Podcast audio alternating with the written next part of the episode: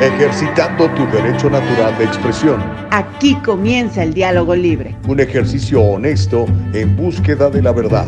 Comenzamos.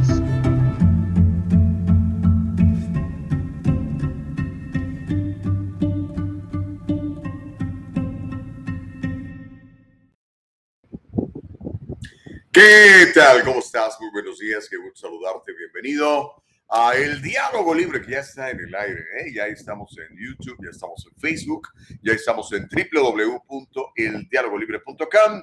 A pesar de cualquier vicisitud, tenemos un endurance, como dicen en inglés, tenemos un thick skin, como decimos eh, eh, en inglés, así que podemos aguantar cualquier problema. Así que mire, aquí estamos ya y le vamos a dar con todo. Así que más que bienvenidos todos, gracias por estar con nosotros.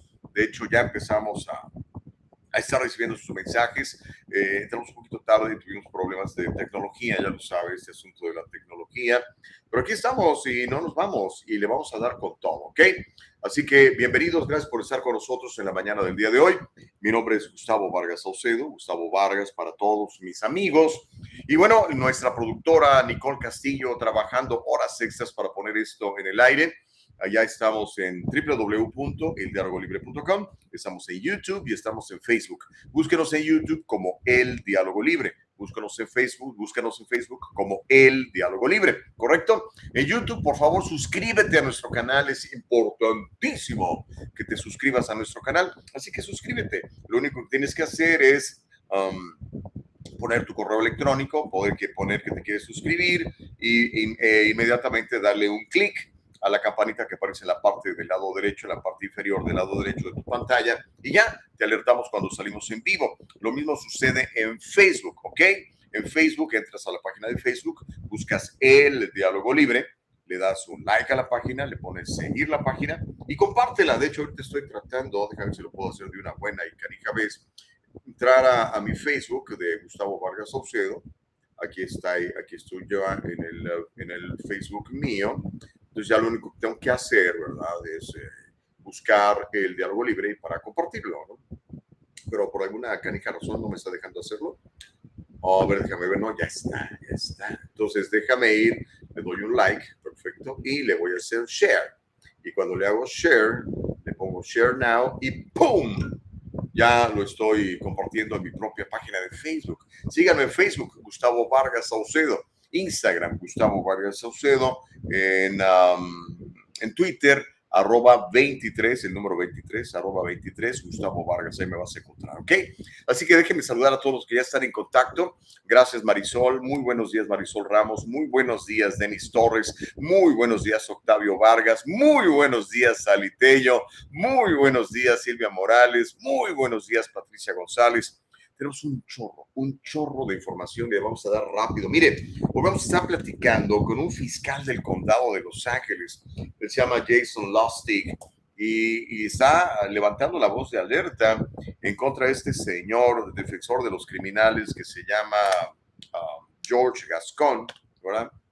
Eh, ese señor que se le inició un proceso para destituirlo, se juntaron cientos de miles de firmas, pero pues no, es quien firme, ¿verdad? Sino quien cuenta las firmas y el County Register, eh, en lo oscurito, sin que hubiera ningún observador, dijo que hubo como 200 mil firmas que no correspondían, entonces pues se quedó corto el esfuerzo por unos cuantos miles de firmas para forzar una elección especial y echar a este señor que protege a los criminales en el condado de Los Ángeles.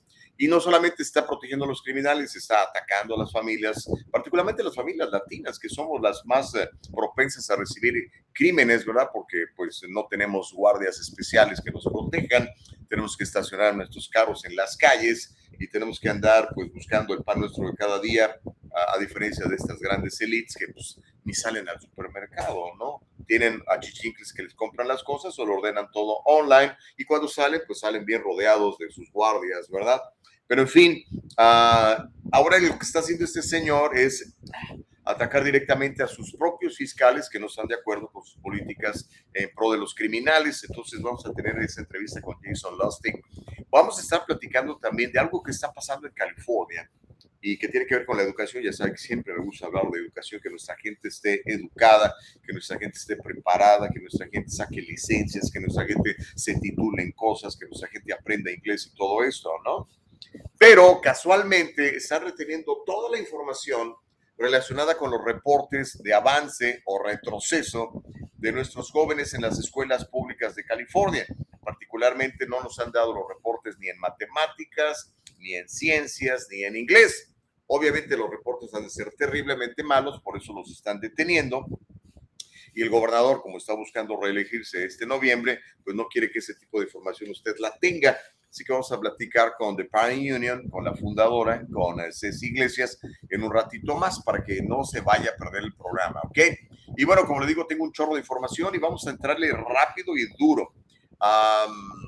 le voy a platicar el recibimiento que, que tuvo la mujer más poderosa de la política de los Estados Unidos, la congresista por San Francisco, una de las ciudades más sucias eh, del estado, digo, del país, este, y, pero de ahí es la que Imagínense, de ahí la mujer más poderosa no, no cuida su distrito, pero bueno, en fin, el recibimiento que le dieron en Nueva York eh, se presentó por allá.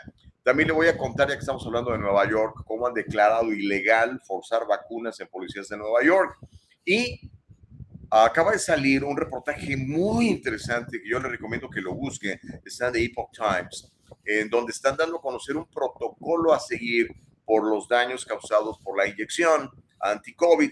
Hay un protocolo ya que lo va a encontrar en covid19criticalcare.com. Al rato le voy a dar la información.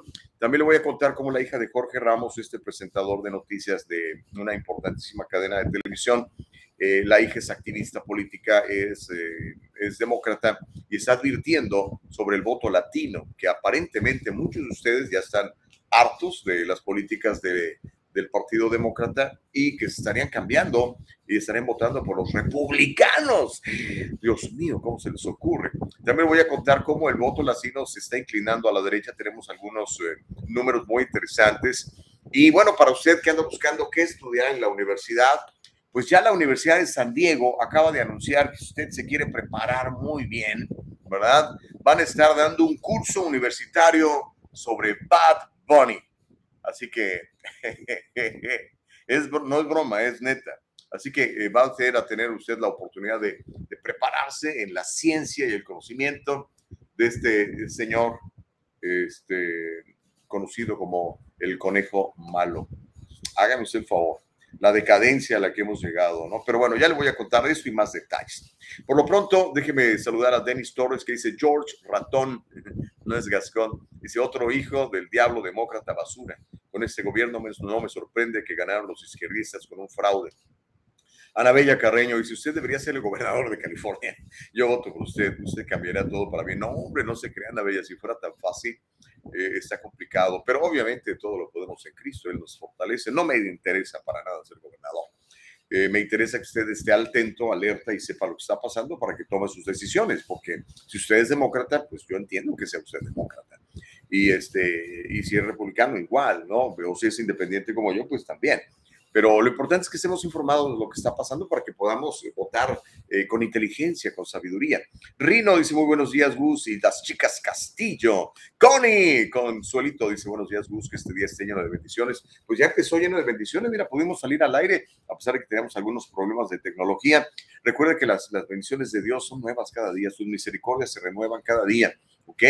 Eh, así que tenemos siempre oportunidad de hacer cosas muy positivas por nuestra comunidad, empezando por nuestro prójimo, ¿verdad? Siempre poniendo a Dios primero, ya sabe, Dios, familia, nación. ¿Ok? Anabella, excelente programa, dice Anabella, muchas gracias. Eh, Yule Dalaví, buenos días. Rubén Almaldonado, buenos días. Eh, Imelda Gallegos, de Princess House Organizadora. Órale, o sea, vendes Princess House, mi querida Imelda Gallego. Si tienes éxito vendiendo Princess House, mi querida Imelda Gallego, quiere decir que eres una tremenda campeona. Imagínate nada más este, todo el potencial que tienes. Te felicito mucho, Imelda. Eh, y me encanta la gente emprendedora. No vayan, por cierto, emprendedores, ¿eh? no vayan a dejar de, ir este jueves. ¿eh? eh trate de, de, que le consigan un lugar. voy a estar en el Triunfo Corporation en la ciudad de Santana, para los que están en el sur de California. Es este 29 de septiembre va a ser un evento espectacular. Es nuestro quinto, nuestro quinto seminario presencial.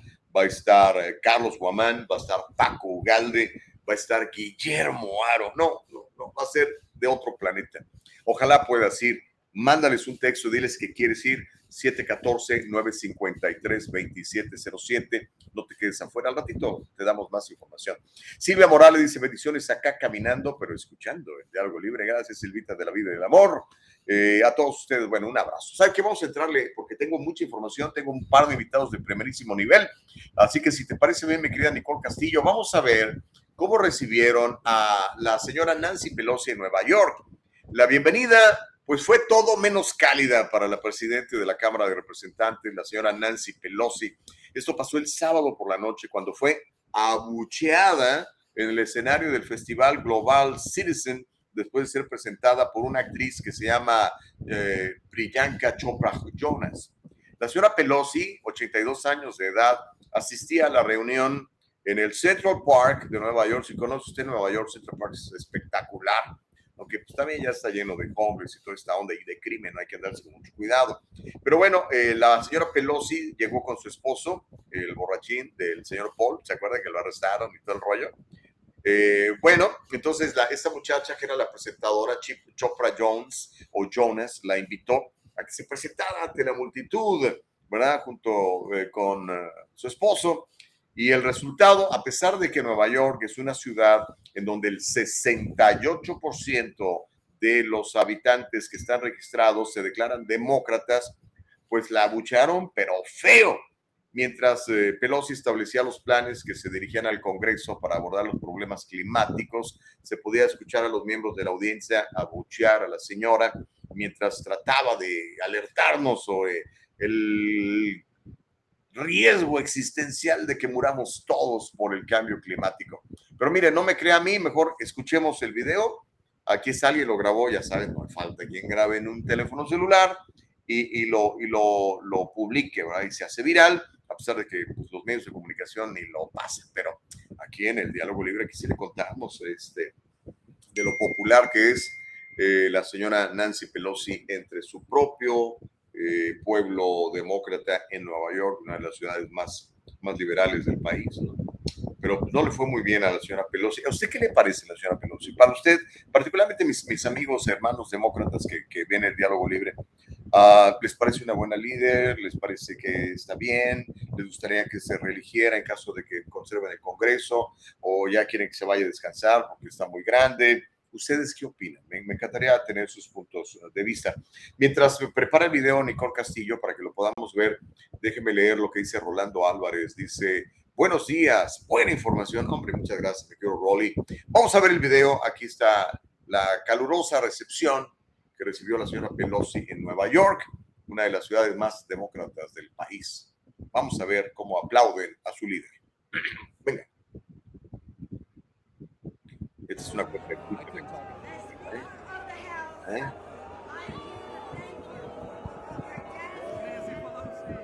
Le echan sus porras, Si aquí les presentamos a la señora Pelosi, la señora Pelosi, nada que ver, ¿no?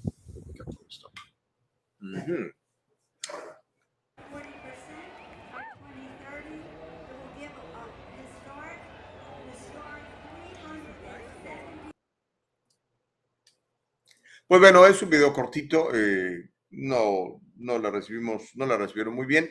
Básicamente lo que queríamos que viera es que, que no es popular la señora, ¿no? Y eso debe de preocupar a las bases demócratas porque vienen las de que pierdan el Congreso, ¿no? Y que la señora Pelosi pues ya no sea la líder del Congreso. Pero mientras eso sucede, ya que estamos hablando de Nueva York, sabe que tengo, tengo un par de amigos eh, policías eh, la ciudad de Nueva York uno de ellos recibió la, inyección y, otro se negó a recibirla. Y anduvo por todos lados buscándole. Este, he querido que platique con nosotros, pero dice que no, no quiere porque teme represalias. Pero este, pues eso golpeó mucho a, los uniformados en Nueva York, ¿no? Porque había gente que en realidad pues, no, no quería eh, ser obligado a recibir ninguna inyección. Pero ¿qué cree? Los oficiales de policía de Nueva York obtuvieron una victoria en esta lucha contra el mandato de inyecciones del COVID en Nueva York. A muchos, como le digo, les costó a sus trabajos, los corrieron. Pero ¿qué cree? Un juez de la Suprema Corte de Nueva York dictaminó que este mandato, tal como se aplica a los miembros de la Asociación Benéfica de la Policía, es inválido y que los policías despedidos deben ser devueltos a su trabajo. De hecho, ya empezaron a regresar a trabajar después de que algunos se aventaron año y medio sin trabajar, o más bien sin trabajar en eso, buscando chamba de otra cosa. Imagínense nada más, todo por no querer recibir una inyección. El juez se llama Lyle Frank y falló el 23 de septiembre que los miembros de la policía que perdieron sus empleos por rechazar la inyección deben ser restablecidos en el estado que tenían a la fecha de la acción injusta. Estoy citando textualmente lo que dijo el juez. Si bien no está claro cuántos miembros de la policía perdieron sus empleos debido a este mandato, un portavoz del ayuntamiento de Nueva York le dijo a las noticias de CBS que se calculaba que unos 1.750 empleados de la ciudad de Nueva York habían sido corridos de sus chambas por negarse a recibir el piquete. ¿Cómo la ve desde ahí? Pero creo que tenemos el video, sí tenemos el video listo, mi Nicole, para verlo. Este, y bueno, pues qué bueno que se restablece un poquito el orden, ¿no? Después de tantos años. Ahora, lo que yo no sé es si va a haber, este, yo creo que va a haber. Es más, sé que hay en curso demandas contra eh, esta, esto, estos abusos de parte de la autoridad por obligar a la gente a, este, a, recibir inyecciones que no quieren, ¿no? Entonces, a ver en qué termina todo esto. Esto está, como dirían en inglés, in the early stages, está muy nuevo. De hecho, al ratito le voy a platicar más cosas de todo esto, pero vamos a ver el, reporte, mi querida Nicole Castillo, ya lo tiene listo para que usted lo vea. Venga. And let's get right to that breaking news. Marcia Kramer is here with that. And the Supreme, a Supreme Court judge in Manhattan overturning the city's COVID mandate for New York City police officers. So, Marcia, some who did not get that shot before lost their jobs. What does this mean? Well, Dana, here's the thing. To be sure, it's a bombshell ruling, but the city filed an immediate notice of an appeal. It means the judge's ruling is frozen, and it can't be enforced until the appeal is heard. It was a victory for New York City cops who, for various reasons, didn't want to get the COVID vaccine. Manhattan Supreme Court Judge Lyle Frank ordering the city to reinstate Police Benevolent Association members who were either fired or put on leave without pay because they refused to get the COVID vaccine. Judge Frank wrote, quote, that the vaccine mandate is invalid to the extent it has been used to impose a new condition of employment to current PBA members. PBA President Patrick Lynch celebrating the decision saying it confirms what we have said from the start. The vaccine mandate was an improper infringement on our members' right to make personal medical decisions in consultation with their own healthcare professionals. The ruling came just days after the city lifted the vaccine mandate for private sector employees, but city officials pointed out that other unions have lost similar cases. Just yesterday, they said, a court dismissed a case brought by the firefighters union. A City Hall spokesperson told CBS 2 that more than 1,750 city workers, including cops, teachers, and firefighters, have lost their jobs since the mandate was put into effect. The Adams administration filed an immediate notice of appeal. A spokesman for the law department saying, quote, it is at odds with every other court decision upholding the mandate as a condition of employment. Now, it's unclear how soon the appeal will be heard. The PBA says it will continue to fight for the rights of its members. And it didn't take long for the firefighters to hop on the bandwagon. Minutes ago, the unions representing firefighters and fire officers demanded that their members be reinstated as well, and with back pay. Dana? Two big developments, Marcia. Thank you. For just. Okie dokie. ¿Cómo la ven? Ahora vienen los bomberos. Obviamente, el alcalde, que es absolutamente liberal, y, este, ha querido obligar a toda su gente a, inyectarse, pues ya, ya dice que va a apelar, pero pues al final del día yo creo que la justicia va a prevalecer y está muy claro esto en la Constitución de los Estados Unidos. No podemos forzar a la gente a tomar cosas que no quiera. Está muy claro. Sobre todo por una cosa como esta que pues no está ni siquiera muy comprobada. De hecho, te le voy a dar unos datos muy, muy interesantes, ¿no? Para que sepa usted este, qué hacer si tomó la inyección y se está sintiendo mal, como lamentablemente ha, pasado, ¿ok? Pero eso va a ser un poquito más adelante. Eh, se va a calentar mucho el chocolate con esa historia, yo lo sé. Ah, el señor Chávez dice, bendecido día para todos, Dios es maravilloso. Oh, sí lo es, mi querido Chávez. Claro que sí, maestro. Sally Tello dice, me alegro por la policía de Nueva York. Miriam eh, Santoyo dice, buen y bendecido día a todos. Gracias. Mire, tengo una petición muy especial que hacer. Eh, nos escribe Rosy Gutiérrez, ahí está en el chat. Dice, hola Gus, buenos días. Dios bendiga tu día, a todo el equipo. Regreso al programa. Me había ausentado porque estoy, eh, tuve cáncer y estoy en mis tratamientos, por eso me había ausentado. Soy muy fiel al programa, gracias a Dios porque ya puedo escucharles de nuevo. Son excelentes en su trabajo, gracias por tanta buena información. Mire, usted conoce mis convicciones, usted sabe que me, considero un hijo de Dios, creo en Jesucristo, creo que Él es mi Salvador y es mi Dios. Y la palabra de Dios en la Biblia dice que todo lo podemos en Cristo porque nos fortalece. Y la palabra de Dios en la Biblia dice que si le pedimos a, Dios eh, todas las peticiones que tengamos, las vamos a recibir. Entonces, en ese momento, eh, me gustaría, Rosy, eh, declararte sana en el nombre de Jesús, pedirle a nuestros amigos que, que, creen en, en, Dios como yo, que hagan lo mismo. Y bueno, aunque no es la intención de este programa, pues aprovechar que, que, que abres tu corazón y nos dices lo que, por lo que estabas pasando y por las llagas de nuestro Jesucristo fuimos sanados todos. Así que en el nombre de Jesús declaramos vida y vida en abundancia para Rosy Gutiérrez, para que Rosy puedas cumplir todos los propósitos que Dios ha puesto eh, en tu corazón y esperamos que, que así sea y le damos gracias a Dios anticipadamente por todas las bendiciones que ha traído a tu vida. ¿Ok? Lo declaramos en el nombre de Jesucristo, nuestro Señor. Vamos a hacer una pausa, oiga. Cuando regresemos, uh, it's gonna it's gonna get very very very very interesting. I, am speaking in English because I know that uh, Jason Lustig is uh, listening to us right now. He is an LA County prosecutor who is being harassed uh, from Mr. George Gascon. So right after the break, we will have him uh, at El Diálogo Libre, and he's going to be uh, explaining exactly what's going on uh, with Mr. George Gascon and um, his politics. Hacemos la pausa, no le cambien, se va a poner muy sabroso. El Diálogo Libre continúa después de estos brevísimos anuncios. We'll be right back. En el Triunfo Corporation proveemos servicios de contabilidad profesional con nuestro servicio, tú manejas tu negocio, nosotros corremos los números.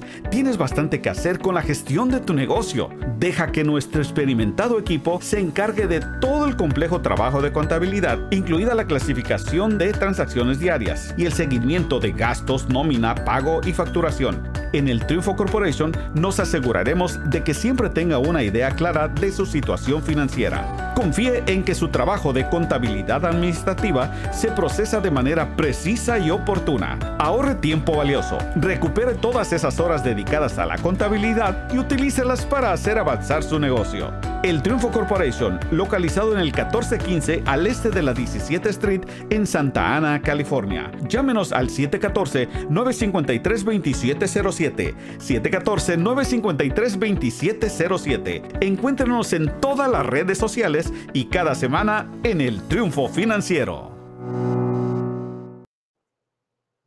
Estamos de regreso, se llama El Diálogo Libre. Gracias por estar con nosotros todas las mañanas de 7 a 9 tiempo del Pacífico de los Estados Unidos, establecemos este ejercicio de comunicación. Es un ejercicio que nos hemos visto obligados a hacer eh, con eh, Nicole Castillo, nuestra productora, con Eva Castillo, nuestra productora ejecutiva, porque necesitamos eh, que usted también conozca otras noticias y otra narrativa para establecer un balance en la información que en español se recibe en los Estados Unidos. Por eso hacemos el diálogo libre todas las mañanas de 7 a 9. ¿Ok?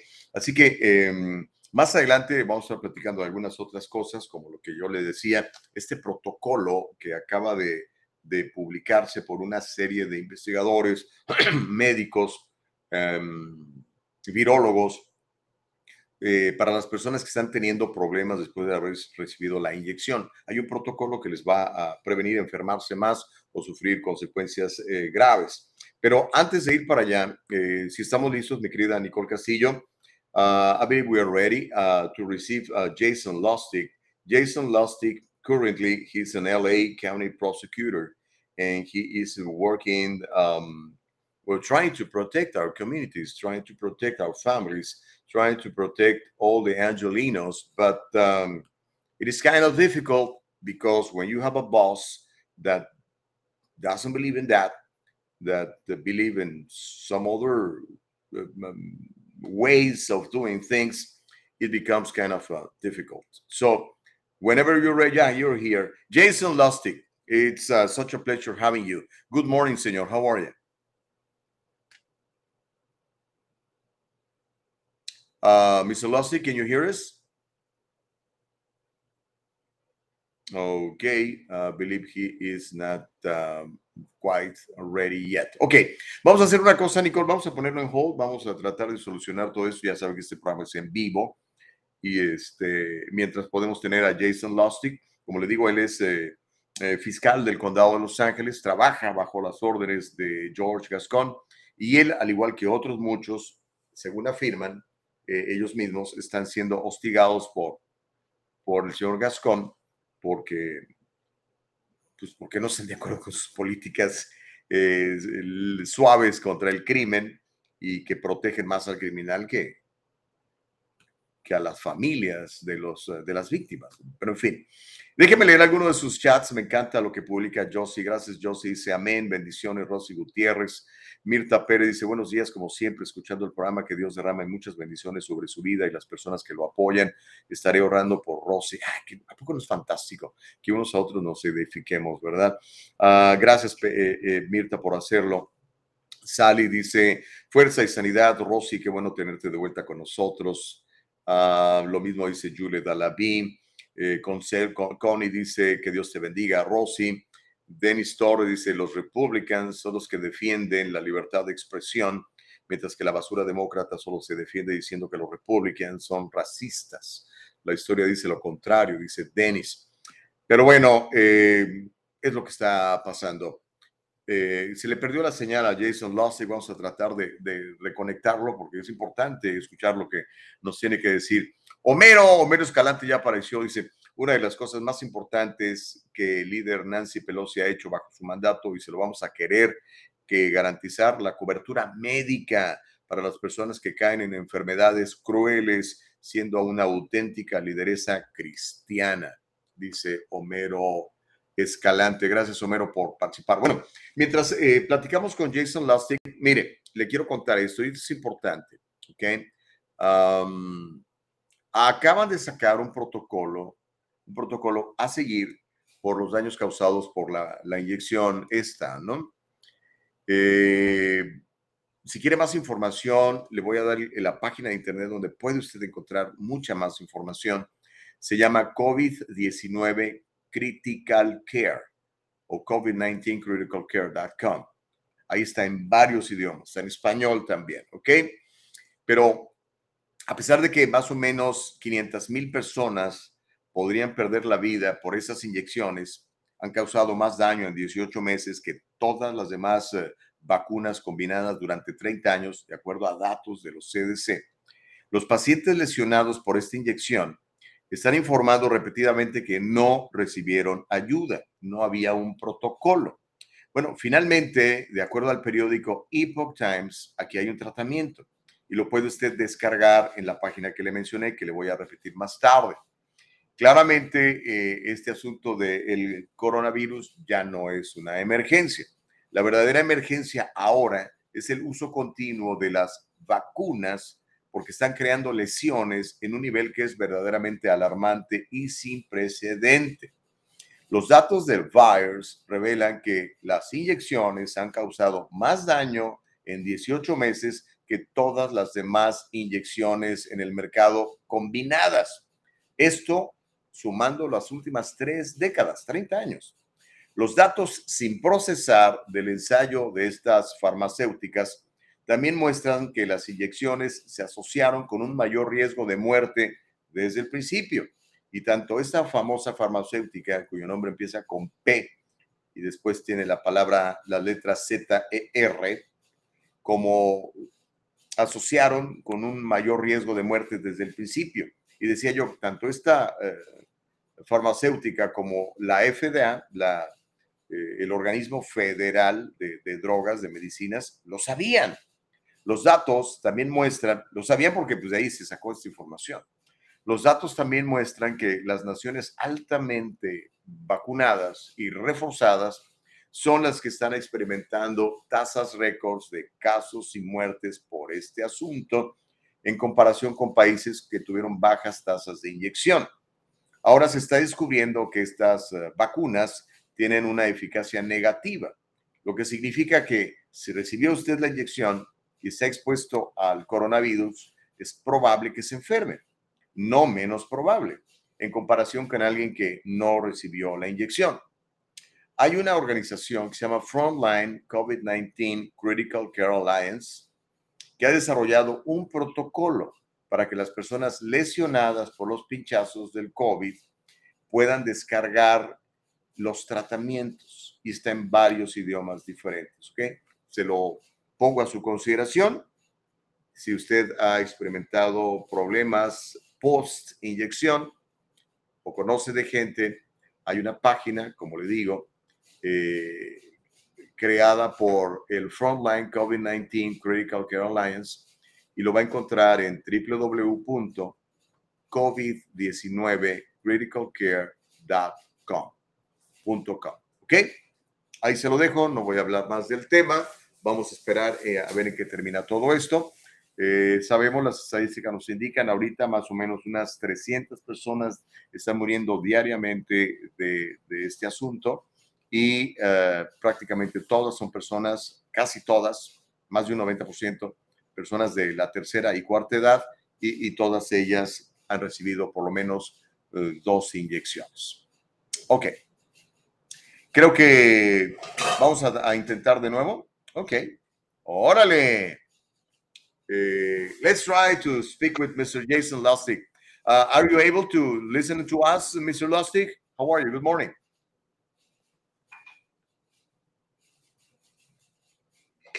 I can hear you, Gustavo. Good Okie dokie. It's good to it's good to be seen. It's good to be seen. Let me tell you, uh, Mr. Lustig, uh, you recently uh, appeared in TV. I, I, saw the, the the report. What is going on um, with Mr. George Gascon, the uh, the Los Angeles DA, and, and what is the relationship that people like you who are in favor of protecting the uh, families against the criminals uh, are having uh, uh, the issues that you are having with uh, Mr. Gascon and his leadership. Tell us about it, please.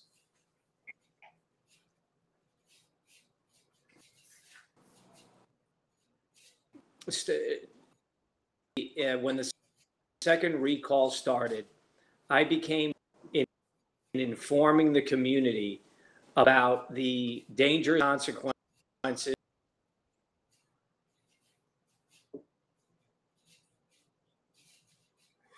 Hmm. From Gascons, unlawful people like you, you uh, informing everybody I could of the dangerous nature of Gascon's policy. And just Thursday, I was informed that in my status as a supervisor, was the assistant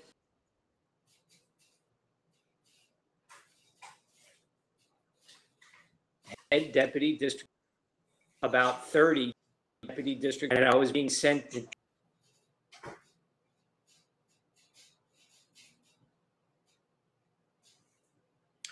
Ok, uh, qué frustrante, caramba. Pero bueno, eh, tiene el problema de conexión, Mr. Lustig.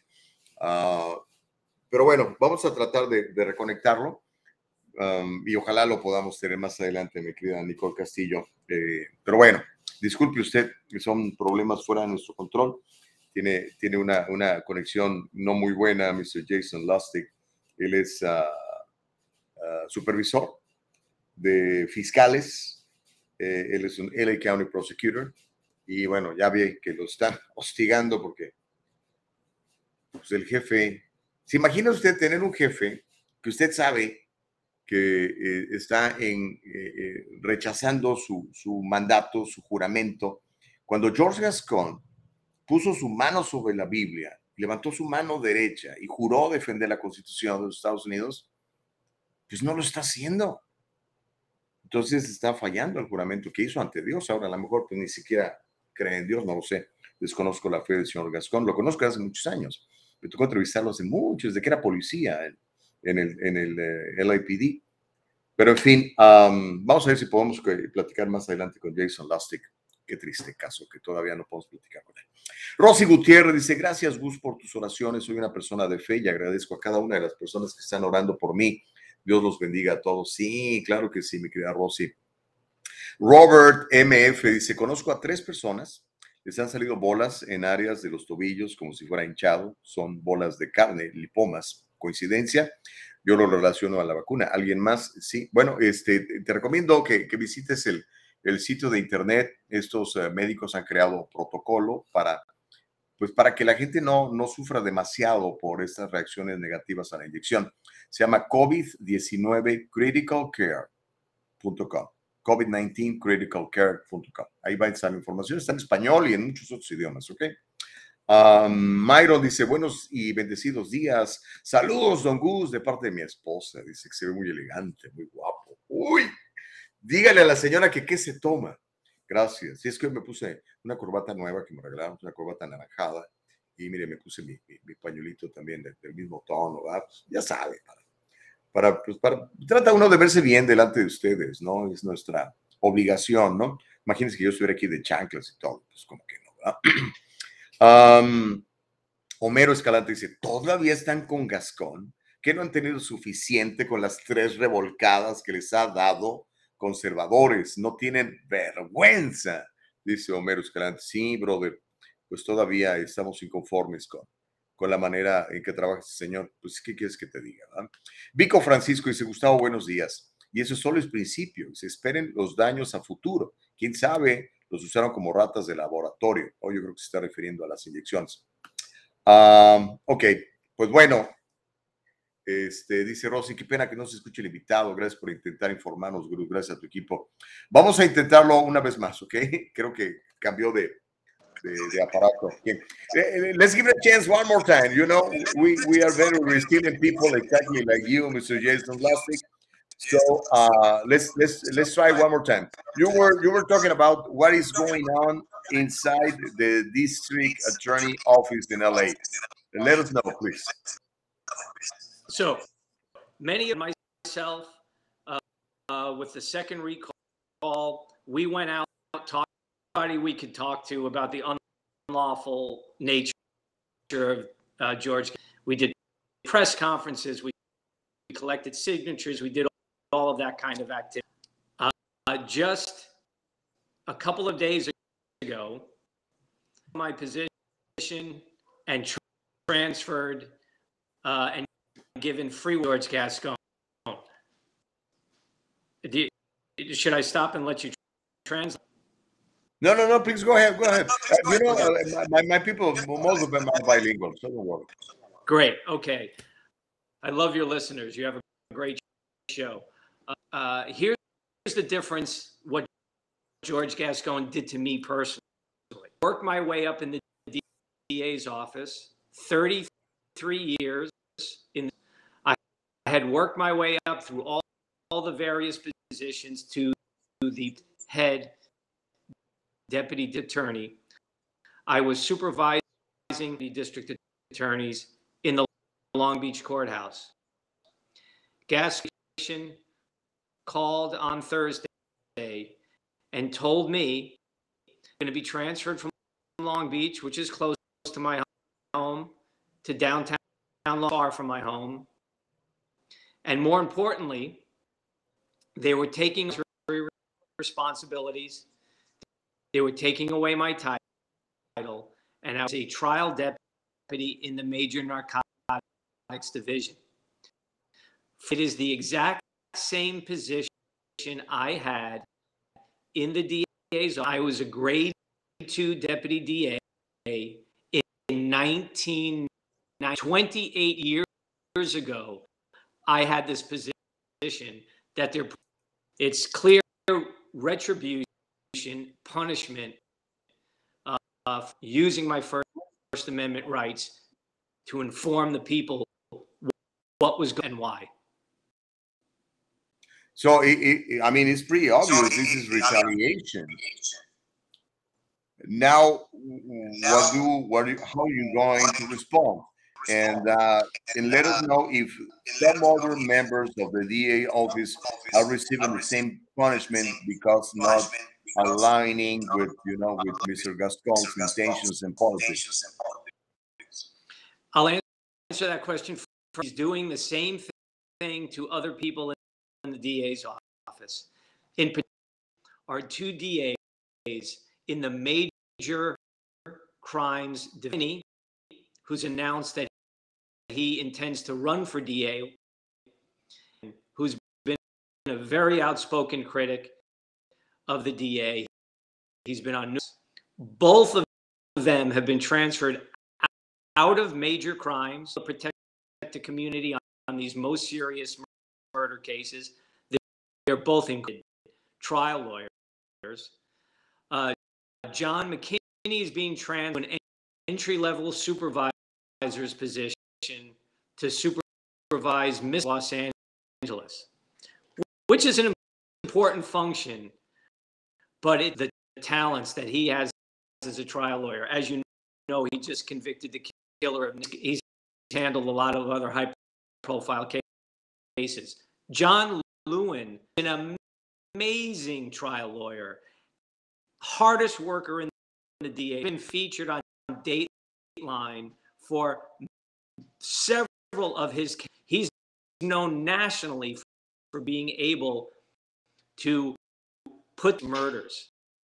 He's being transferred to file the inglewood office not even a trial assignment.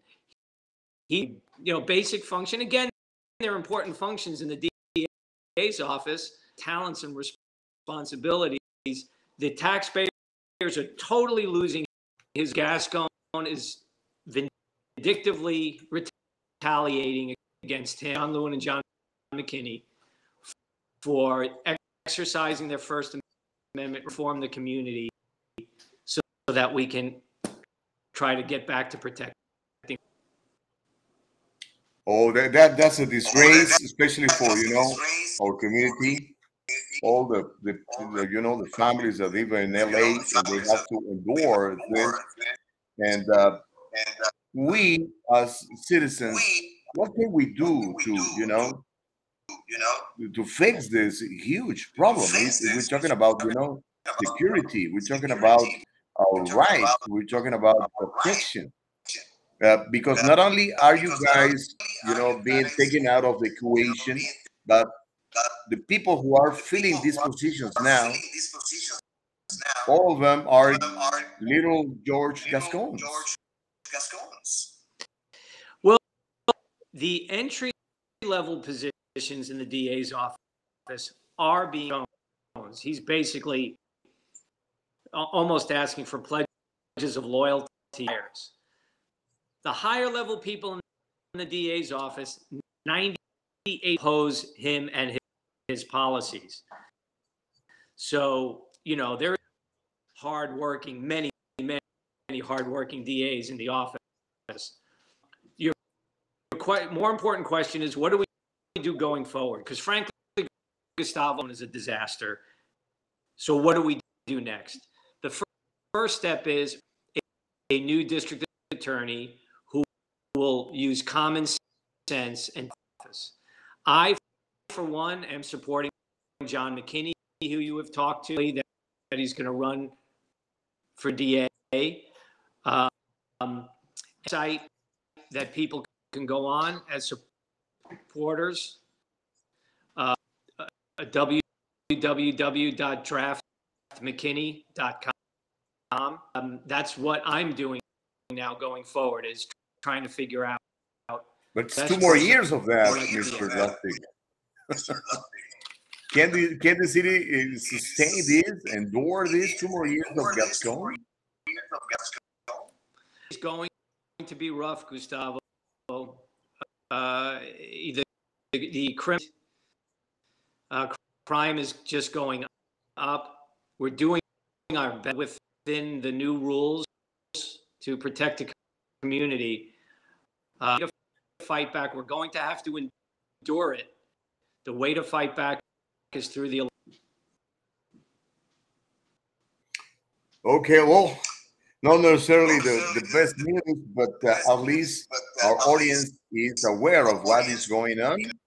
And uh, if you guys don't like this, please don't make uh, good decisions and uh, elect a better person to have the responsibility of taking care of your security, of your safety in uh, LA County.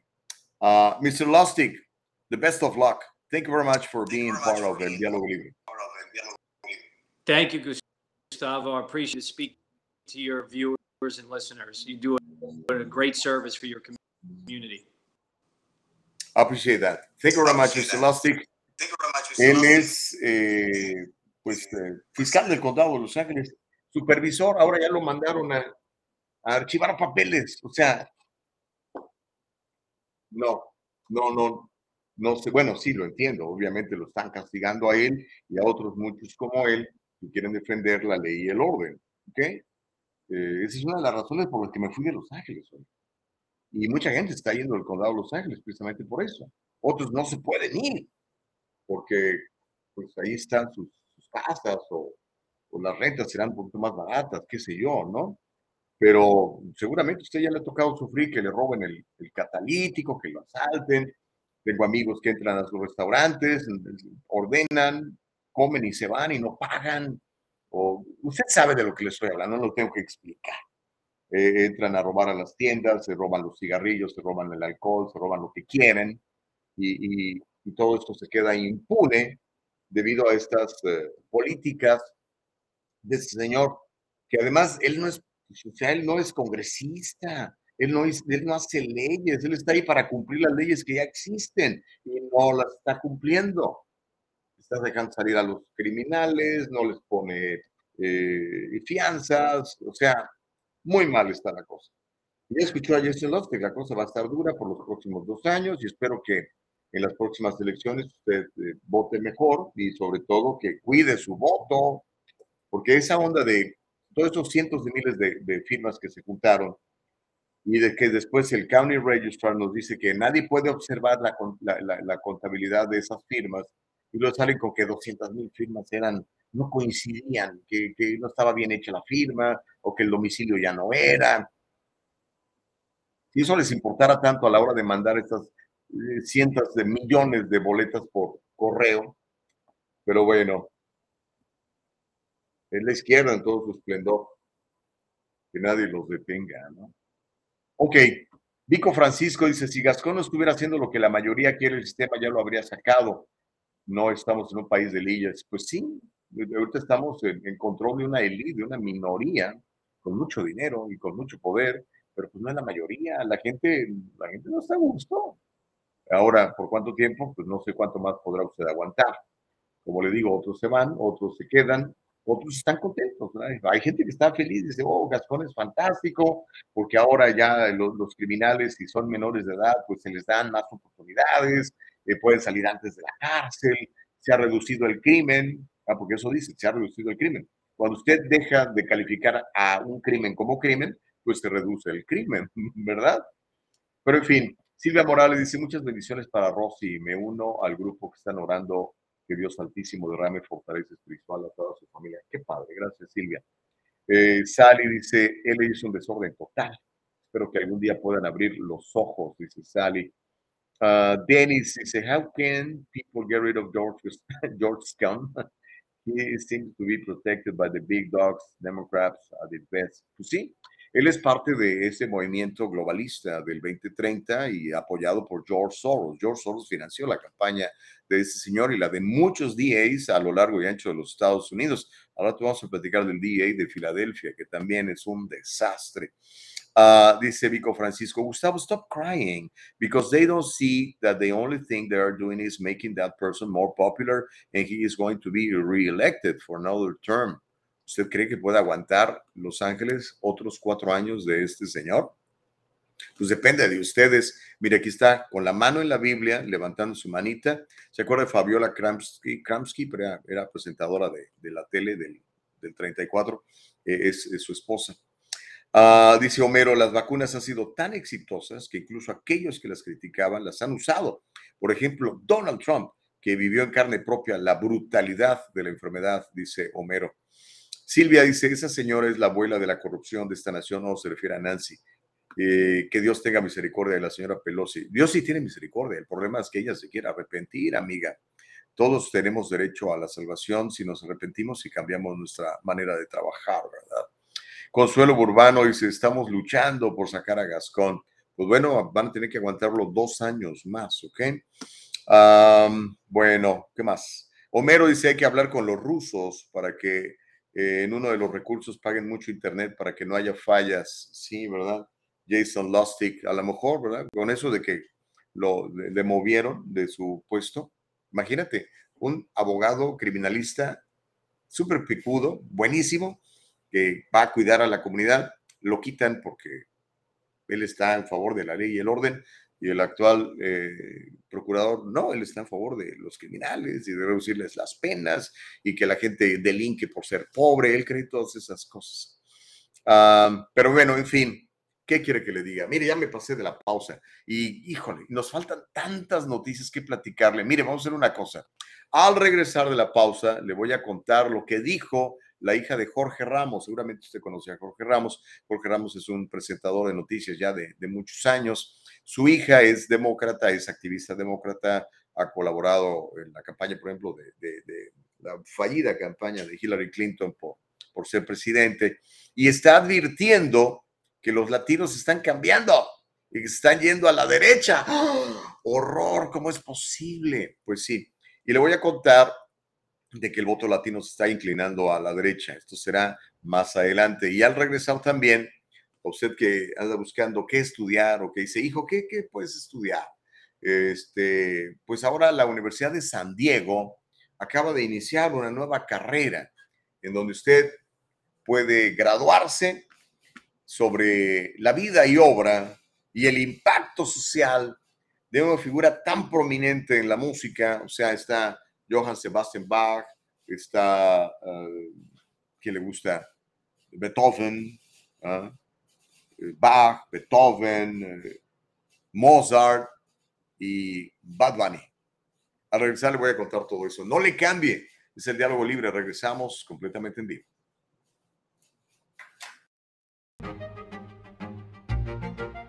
El abogado José Jordán es un inmigrante como muchos de nosotros. Llegó indocumentado y fue aquí donde se hizo residente y se convirtió en ciudadano. Y ahora es presidente y fundador de la firma legal José Jordán y Asociados, donde unido a otros abogados se especializan en casos de inmigración, casos de accidentes y casos penales y criminales. Llámeles, todos ellos hablan su idioma y están para servirle.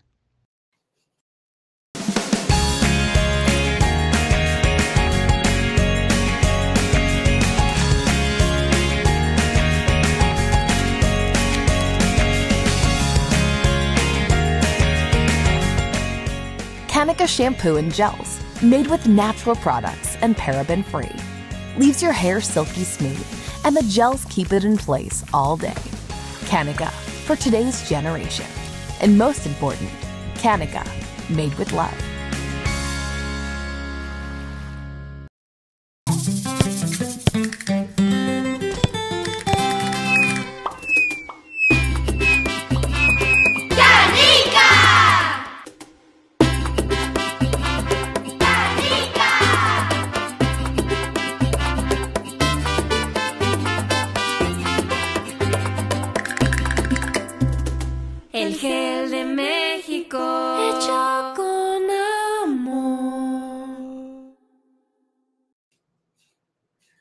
Estamos de regreso. Gracias por seguirnos. Se llama El Diálogo Libre.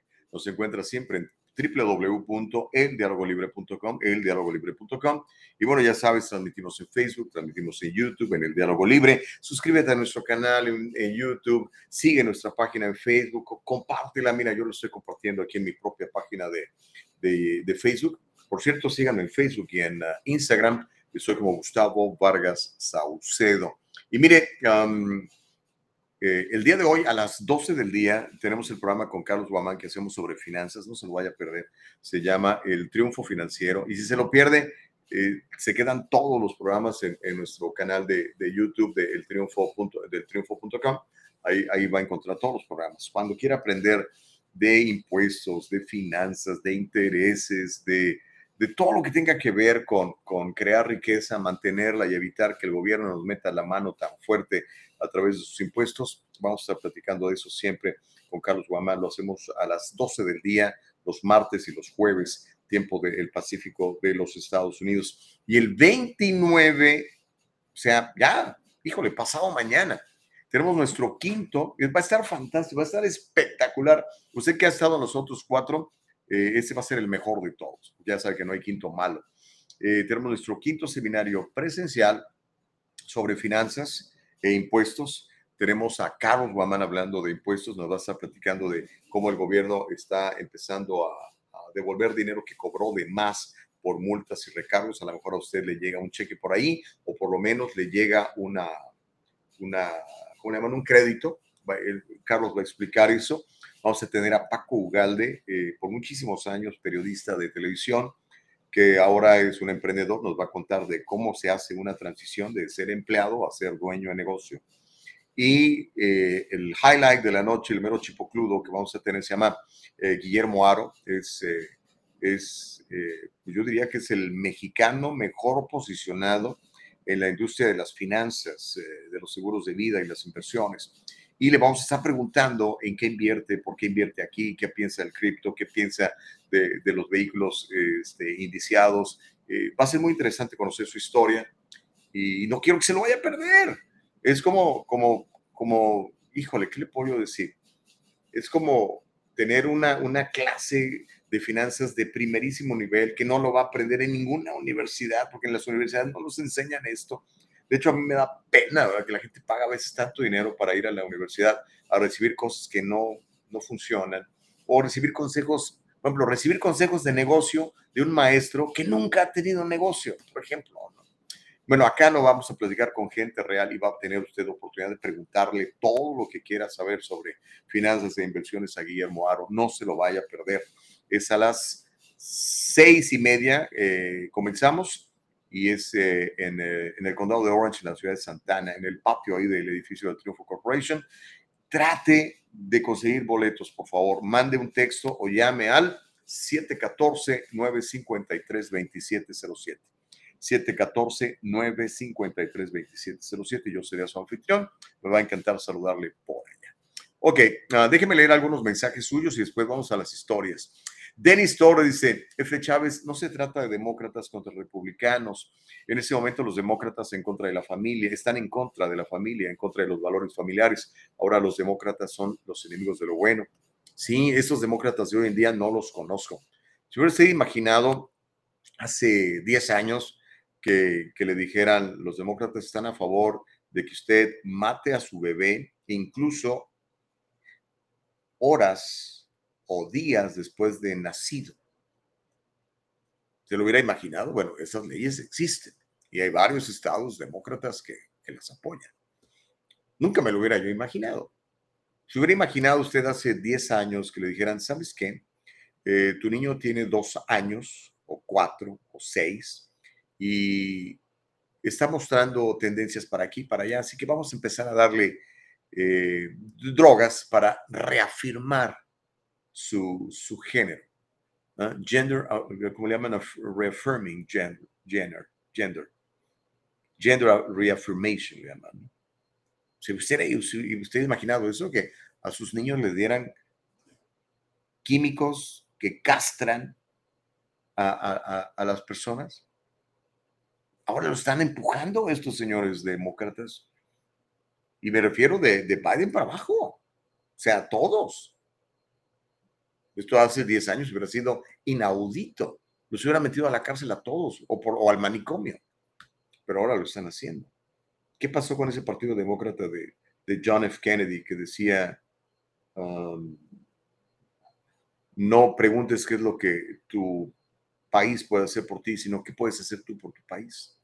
Esos demócratas hoy serían considerados eh, de extrema derecha, serían considerados nazis, así como dijo este, Hillary y Pelosi, ¿no? Si usted es conservador, es un seminazi. Hágame el favor. Pero bueno, uh, dice David Gallego, dice, ¿por qué no van a transmitir en vivo? Yo soy cliente de Triunfo.com. Uh, no lo podemos transmitir en vivo por cuestión de compliance. Necesitamos que una vez que sale, que, hacemos el, evento, necesitamos la aprobación de cada uno de los participantes y una vez que ya la tenemos, entonces ya lo podemos poner en, las redes. Así que te recomiendo que lo que vayas en vivo, David, vayas en vivo y si no, pues espérate, en un mes, mes y medio probablemente lo podamos repetir y, lo pongamos en las redes. Dice F. Chávez, en mi familia nadie no vacunado se ha enfermado de COVID. Por eso muchos demócratas como yo nos estamos enderezando a la derecha. Órale, está llegando agua al tinaco, dice el señor Chávez. Ah, dice Sally Tello, Los Ángeles es un desorden total. Sí, hombre. Hay que orar por Los Ángeles y orar por nuestros líderes, orar, pero de manera correcta, ¿ok? Porque la gente asume que si alguien es tu líder le tienes que obedecer. No, Dios nos dice que ores por ellos, ¿ok? Y que ascuas de fuego serán puestas sobre su cabeza. Entonces, mi oración, por ejemplo, para gente como eh, el, emperador eh, Newsom es, Dios impide todos sus planes, impide todos sus planes malvados en contra de la familia, en contra del país, en contra tuya. Esas son mis oraciones para, para con ese Señor. Pero bueno, miren, vamos a las noticias, porque eh, tenemos este video donde la hija de, ese famosísimo presentador de televisión, Jorge Ramos, advierte sobre el voto latino. Ella es colaboradora de una cadena de noticias que se llama SMSNBC. Se llama Paola Ramos. Ella está advirtiendo que usted y yo, los latinos, nos estamos alejando del Partido Demócrata. Hay un programa que se llama Morning Joe en la cadena MSNBC. Allí, eh, esta chica Ramos eh, la famosa hija del periodista liberal latino Jorge Ramos, dijo que la campaña del 2020 del expresidente Donald Trump y que las recientes elecciones de varios legisladores republicanos hispanos, sobre todo muchas mujeres legisladoras hispanas, indican que los latinos se están alejando de los demócratas. Eh, Paola Ramos hizo sus comentarios mientras promociona el próximo episodio de un programa de entrevistas políticas que se llama Field Report, y le dijo a la gente de la cadena MSNBC que las latinas están abandonando el Partido Demócrata desde hace varios años.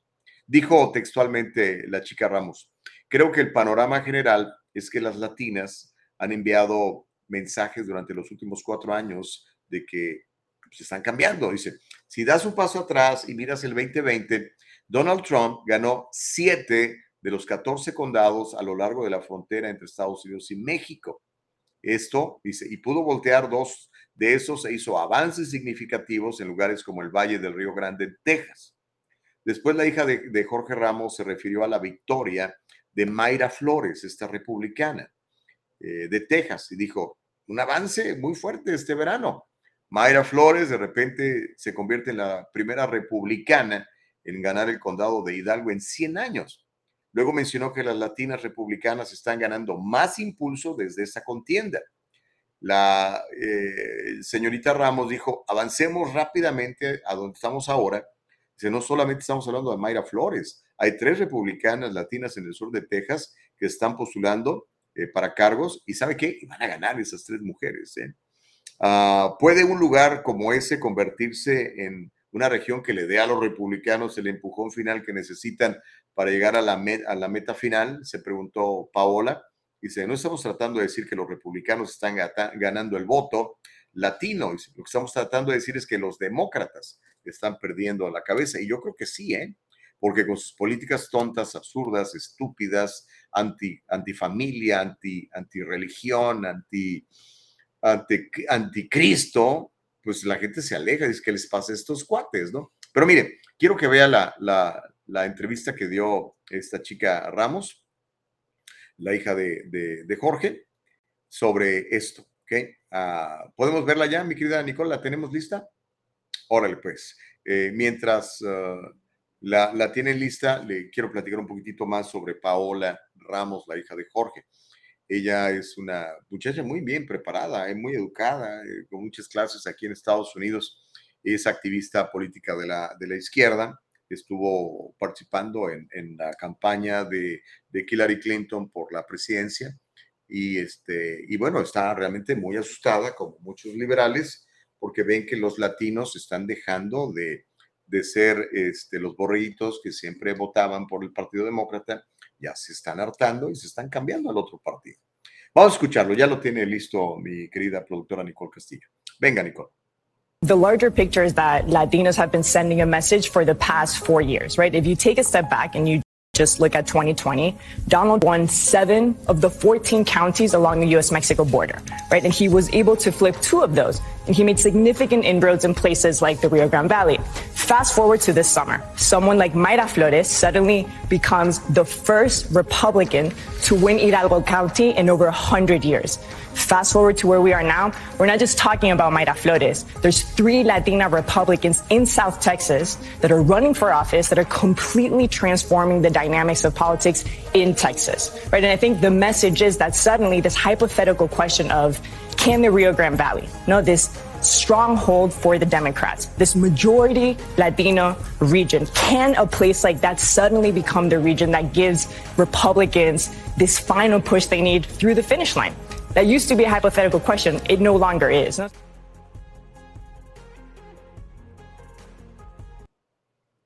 ¿Cómo la ve desde ahí? Andan asustados los demócratas.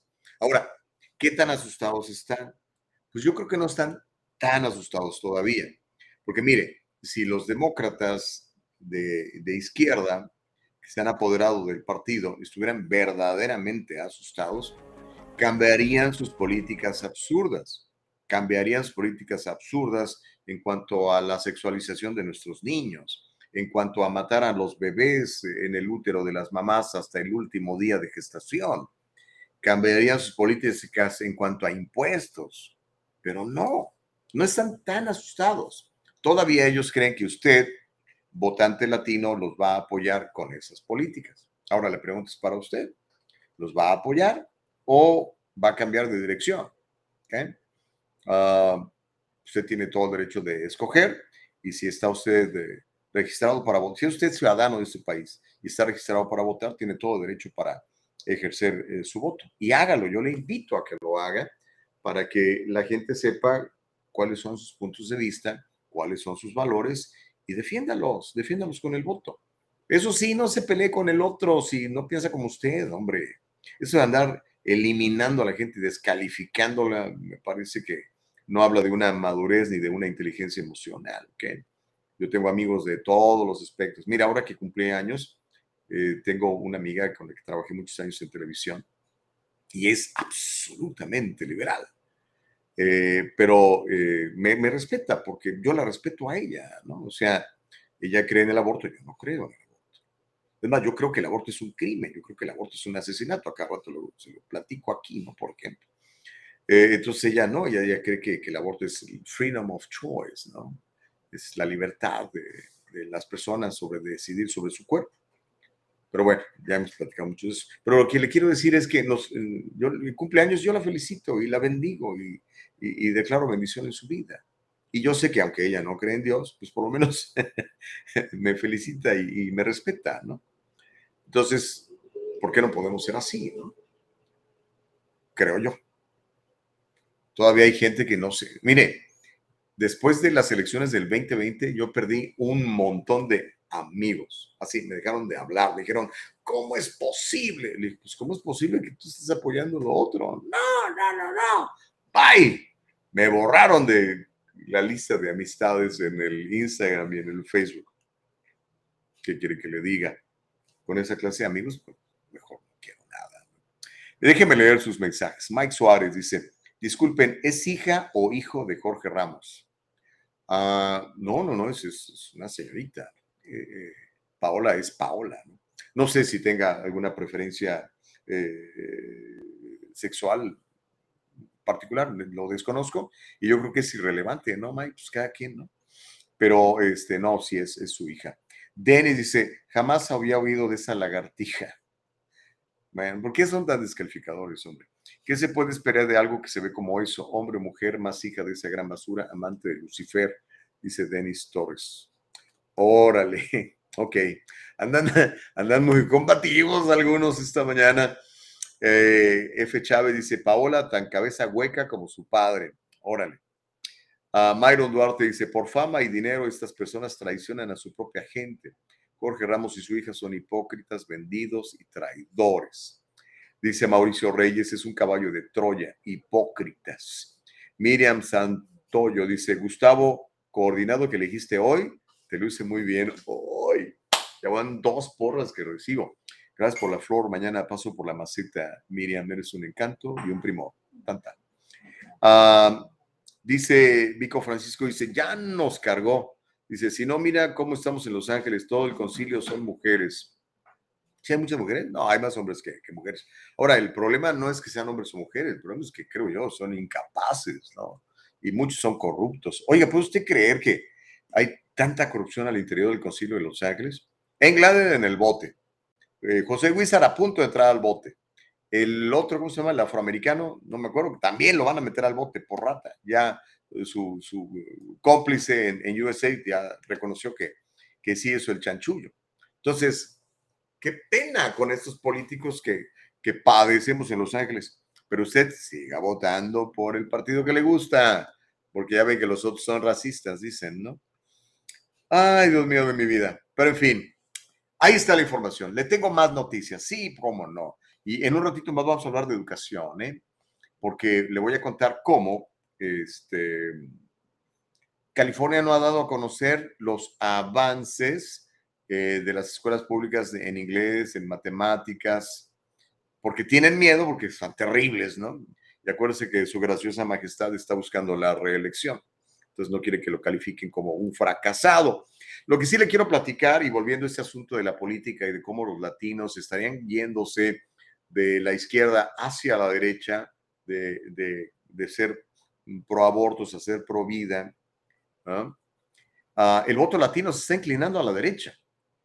¿Se acuerda de Beto O'Rourke? O sea, Robert O'Rourke no tiene nada de latino, el cuate este que fue alcalde de, del Paso, Texas, y que ahora se está postulando para gobernador eh, de Texas por el Partido Demócrata. Bueno, eh, él dijo que el cambio hacia la derecha de los votantes latinos en los últimos años se debe a la indiferencia de los demócratas hacia la demografía. Según Beto O'Rourke, la gente se está yendo eh, del Partido Demócrata porque los demócratas no los pelan. Él dice textualmente, el candidato Biden no gastó ni un centavo, ni un día en el Valle del Río Grande ni en ningún otro lugar de Texas. Una vez que llegamos a la recta final en las elecciones generales, dijo Beto O'Rourke. Eh, eso lo dijo el sábado en Austin, en la capital de Texas. Dijo el señor O'Rourke, tienes que mirar a las personas por las que quieres luchar y servir y cuyos votos quieres ganar. A pesar de perder las elecciones presidenciales del 2020, Donald Trump, usted sabe, perdió las elecciones, 81 millones de votos tuvo eh, Biden, pero ¿sabe usted que a pesar de eso, el 38% de los votantes latinos votó por Donald Trump, el 38%. Y ahorita se estima que más del 50% del voto latino, por lo menos en Texas, está del lado conservador. Estos son datos del Pew Research Center. Pero bueno, quiero que vea este, este video en donde la mayoría de los hispanos apoyan o están apoyando al, al GOP, al Grand Old Party, que es el Partido Republicano. ¿Tenemos el video, mi querida Nicole? Échatelo entonces mientras leemos algunas de las... Uh, de, sus comentarios. Homero, Homero, Homero, te estabas tardando, Homero. Dice, ah, para aquellos que están criticando a Jorge Ramos, eh, es un espejo. Dice, Jorge Ramos siempre ha votado republicano, conservador. ¿En serio? Es uno de los traidores que se beneficia de la comunidad, pero apuñala por la espalda. Es de los suyos, nada más que juega las cartas. Homero, yo creo que no. Pero bueno, a lo mejor tú sabes cómo votó él. Pero mire, vamos a ver este video en donde hablan de cómo el voto latino, que puede ser muy decisivo en las elecciones locales y también en las nacionales, pues parece estar harto ya de ser demócrata. Vamos a verlo, Nicole. Hispanic Americans are one of the fastest growing voter groups in the country, and new data shows more Hispanic voters are supporting Republicans. It's an alarming shift for Democrats who have long relied on their backing. According to a Wall Street Journal poll, Hispanic voters were evenly divided when asked who they would vote for if former President Trump went up against President Biden in the 2024 election. In 2020, President Biden won 63% of Hispanic votes. Chuck Rocha is with me now. He is the president of the political consulting firm Solidarity Strategies. Chuck, welcome. Thanks very much for joining us. So, what's your take on this Wall Street Journal poll? Why do you suspect former President Trump may have a greater appeal in a hypothetical 2024 matchup with President Biden than he did in 2020? Well, he has a, a lot of name ID and there's a lot of folks who know exactly who he is. Unlike a lot of Republicans who run for office, they don't always know immediately this early who the candidate would be or have a relatability. That's one thing. The second thing is the average age of a Latino voter in America is just 27. So Latinos are coming of age much quicker than the average population. So what that means is there's lots of young Latinos who don't know Democrat or Republican, but they know of Donald Trump. They may have seen him on TV. They knew he was the president. And Democrats, one of the fault, faults that we have been doing is that we've been spending a lot of time talking to older Latinos who are prime voters who always show up and historically vote for us at 60, 70, and in some states, 80% for Democrats. But as these Latinos have come of age and gotten older, because we haven't spent enough time talking to Latinos when they're young. They're starting to act more and more like young people as a whole and split their vote either way. That's why you see a shift, not dramatically, but little by little going towards Republicans because Republicans smartly have started spending money that they used to not spend at all in bilingual communication, talking to our community. Well, another Wall Street Journal poll finds Hispanic voters also evenly split between which party they would support in Congress today. How crucial is this vote for both parties in the upcoming midterm elections? Let me say this right now, live on air, that the, what will determine whether the Democrats or the Republicans have control of the Senate and the House is bedrock in the Latino community. And let me explain. In the U.S. Senate, it's tied 50 50. And some of the most crucial races that are up in 2022 are in states with huge Latino populations Florida, Arizona, and Nevada, just to name three. So Latinos will have a determining factor on who's in the U.S. Senate.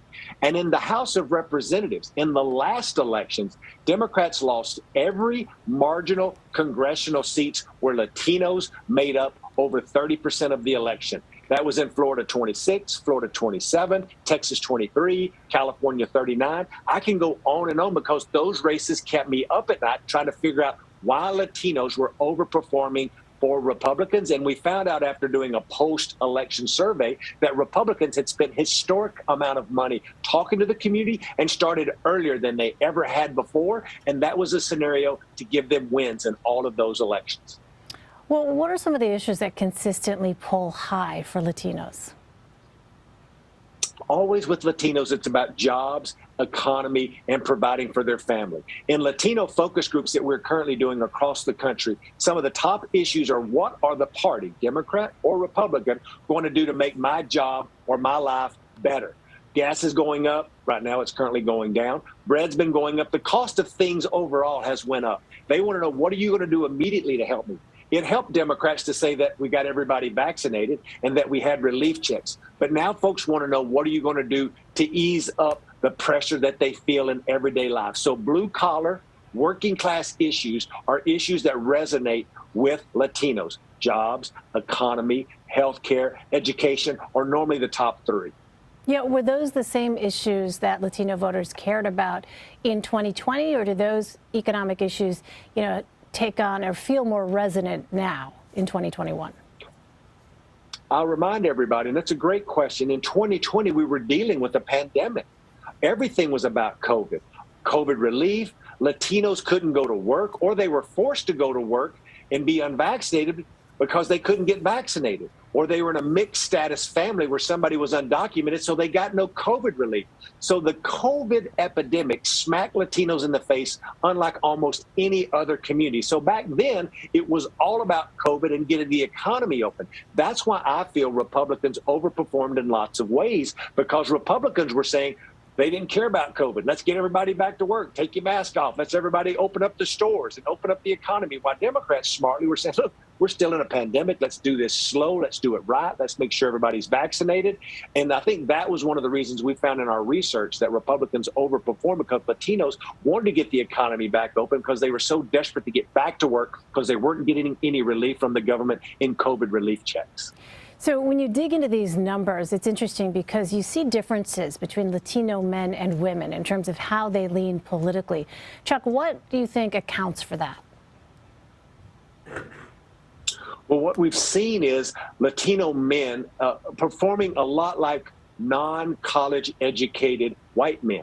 And the Republicans have made huge gains there. Now, my mama would tell me that we all know that Latinas are just smarter than Latinos, and I'll say that here live on air as a Latino. That's clear. But we also know that women in the Latino household run lots of what's going on, right? Who's going to get the kids to school? Who is the one you talk to? We go to our abuelo and we find out what's happening with our abuela and what's happening in the world as a whole. So what we've seen is an inroad of these non-college educated issues seeping into a machismo uh, electorate, which is Latino men. And let me be clear, I'm a Latino man who we've just started getting a few more percentages towards the Republican, which is now starting to make a bigger difference.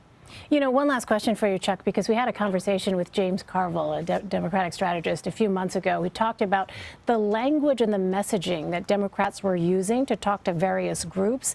And he mentioned this idea of the Democratic Party using terms like Latinx, for instance, um, to be a bit more inclusive, um, while on the one hand, you know, intended to bring um, a different level of conversation in, in, in these kind of political discussions could feel exclusionary for others. What do you think about that? Has there been too much of an emphasis, you think, on identity politics in the Democratic Party? I think you can walk and chew gum. I think that when I, as a Latino expert in the vote, when we go out and talk to Latinos, we talk and call them either Latino, Chicano, we call them Hispanics, we use a regional cultural competency to have a conversation with an electorate. We never use the word Latinx when talking to the masses because the masses of Latinos don't understand that. But when we're in activist groups, where gender, where gender neutrality and other things are very important, you want to show respect to the groups of activists that are delivering the vote for you. So we use Latinx when we're in the meetings or in a closed circle of, of, of confidants talking about what that community is because we want to respect the community of the LGBTQ folks and folks who may be non gender binding. But you can do that at the same time while when you send your mail piece out to all the Latinos in New Mexico to know in New Mexico, they call themselves Hispanic. All right, Chuck Rocha, I'm afraid we're out of time. Thanks very much for being with us. Thank you. Órale, bueno, ¿qué le parece? Buen, buen análisis de este cuate, Rocha, ¿eh? me gustó. Ah, él, él, no es partidario, lo cual pues le da la oportunidad de, de hablar sin el estómago, ¿no?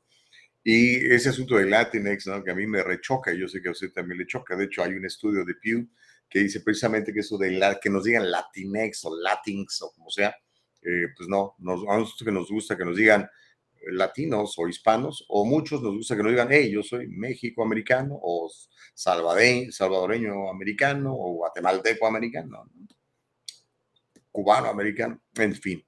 Interesante el punto de vista. Ahora, el asunto es qué va a pasar. ¿Realmente va a ser tan influyente? Yo creo que sí. Pero todo dependerá de que usted participe. Si usted, si usted no participa, pues no va a pasar nada. Francisco Ramírez dice, el dolor de Gustavo es que los demócratas pusieron la salud y la vida sobre el dinero. Para él era más importante salir a comprar, aunque se murieran. Ese es, ese es ser humano. Gasten, aunque se mueran, dice Francisco Ramírez.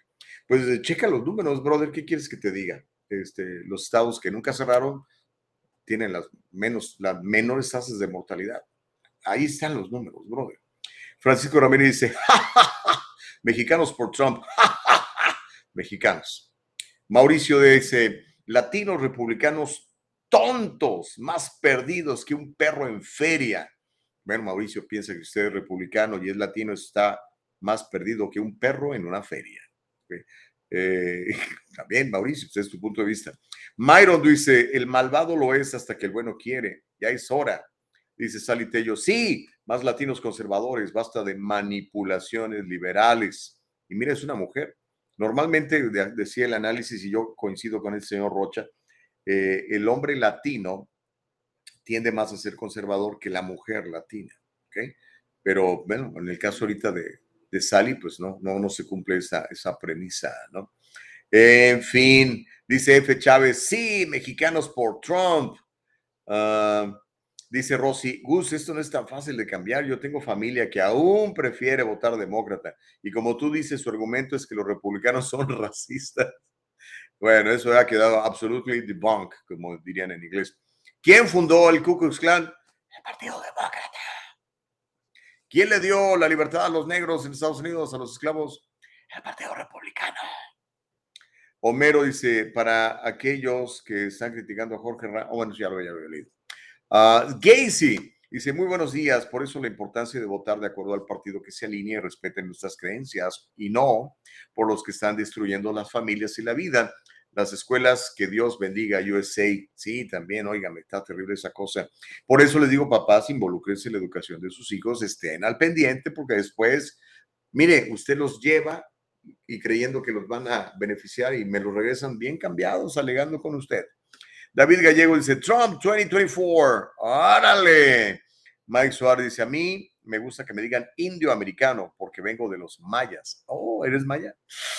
Híjole, eh, acabamos de estar el, ¿cuándo fuimos? A, el año pasado fuimos a, Blanca Mérida. Y bueno, y en Guatemala, que hay una eh, enorme cultura maya, no ancestral.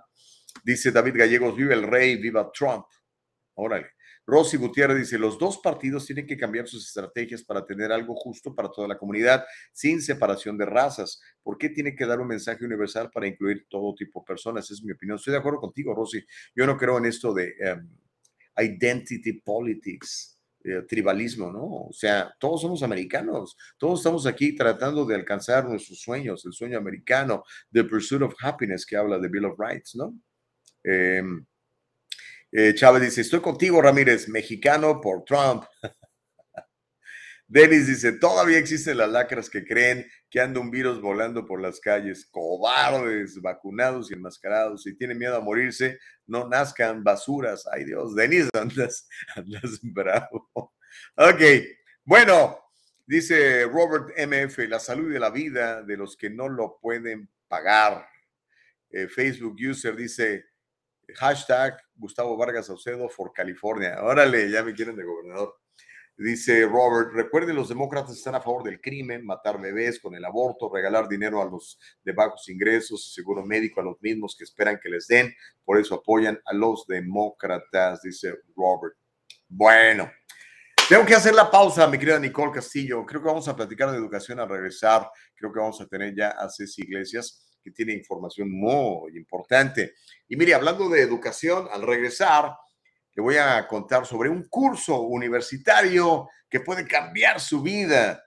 La ofrece la Universidad Estatal de San Diego y tiene que ver con la vida, obra y milagros de un señor que se llama Bad Bunny. ¿Puede creerlo? Bueno, al regresar de la pausa, no le cambio, volvemos, es el diálogo libre. Vengo. ¿Le ha pasado esto? Señorita, le quería preguntar acerca de mi caso. Ya le dije que el abogado está muy ocupado. ¡Ya no más de esto! Si usted ha sufrido un accidente de trabajo o ha chocado, llame a las oficinas de Acción Legal. 888-742-0092. 888-742-0092. Grupo Acción Legal, protegiendo los derechos de nuestra comunidad. Hacer un reclamo falso o fraudulento puede ocasionar multas desde 50 mil dólares o 5 años de prisión. Cliente, en el Triunfo Corporation celebramos este mes de septiembre, el mes de hacer conciencia sobre el seguro de vida. Un seguro de vida protege a su familia, sus ingresos y es un vehículo que le prepara para una jubilación con altos retornos y libre de impuestos. Llámenos hoy para revisar sus pólizas si las tiene o hacerle un plan que le dé paz y tranquilidad. 714-953-2707. Esperamos su llamada en el Triunfo Corporation. Ok, Doki, creo que estamos de regreso, sí estamos de regreso, ¿no? Ok, gracias por seguir conectados a El Diálogo Libre, El Diálogo Libre, El Libre.com, ok. Estamos en Facebook, estamos en YouTube, estamos en Spotify, en Anchor, en Apple, para que después nos escuches también en forma de, de podcast. Pero bueno, antes de ir con Ceci Iglesias, que tiene una alerta muy importante sobre educación, hablando de educación, quiero que usted se entere de esto. Es neta, esto no es cotorreo, esto es cierto. De hecho, este, ahorita tenemos el video para mostrárselo, pero hay un señor eh, artista que se llama Bad Bunny, así como el conejo, el conejito malo. ¿okay? Bueno, este señor va a tener un curso universitario sobre él para honrar su contribución a la cultura latinex. ¿Ah? Estoy leyendo textualmente el reporte, así como me lo mandaron. Bad Bunny, cuyo nombre real es Benito Antonio Martínez Ocasio, es un rapero eh, puertorriqueño conocido por abordar temas políticos, sexuales, de género y demás cosas a través de un estilo musical que se llama trap latino y reggaetón. Bueno, a raíz del éxito de este artista, como uno de los más eh, importantes, con mayores reproducciones en el mundo, la Universidad Estatal de San Diego, San Diego State University, va a ofrecer un curso para estudiar el impacto del trabajo de este hombre. La Universidad Estatal de San Diego va a comenzar el curso el próximo año a través de la Escuela de Periodismo y de Estudio de Medios. ¿Se imagina, papá? Pagándole usted a su muchacho para que se vaya a vivir a San Diego, ahí en el campus. ¿ah? Le va a costar unos 24 mil dólares al año nada más que viva allí, probablemente más. Y aparte, pues pagarle la universidad, ¿verdad? Para que una vez que termine su carrera de periodismo, salga con un, un currículum que incluya haber tomado el curso sobre Bad Bunny. Papás, ¿están listos para endeudarse?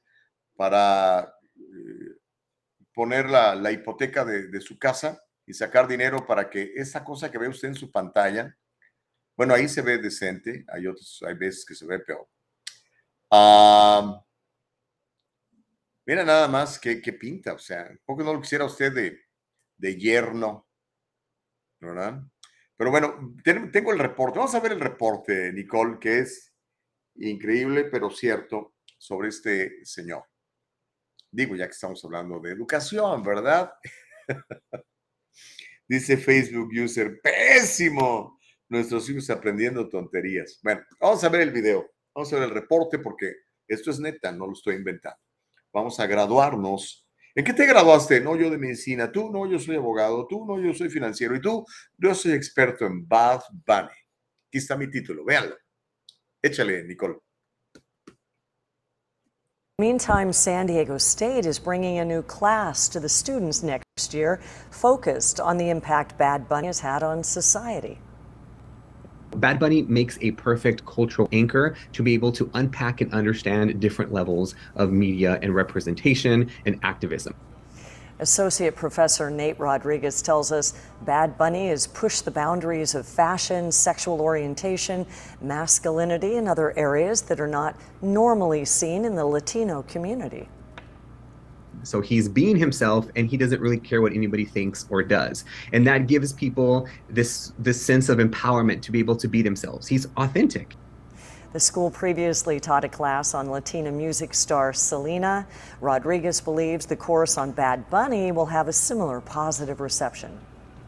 So students will be able to kind of use that as a way to navigate the digital musical terrain, the media terrain that we have now. They're going to learn about um, Latinx culture. They're going to learn about masculinity. They're going to learn about media in general.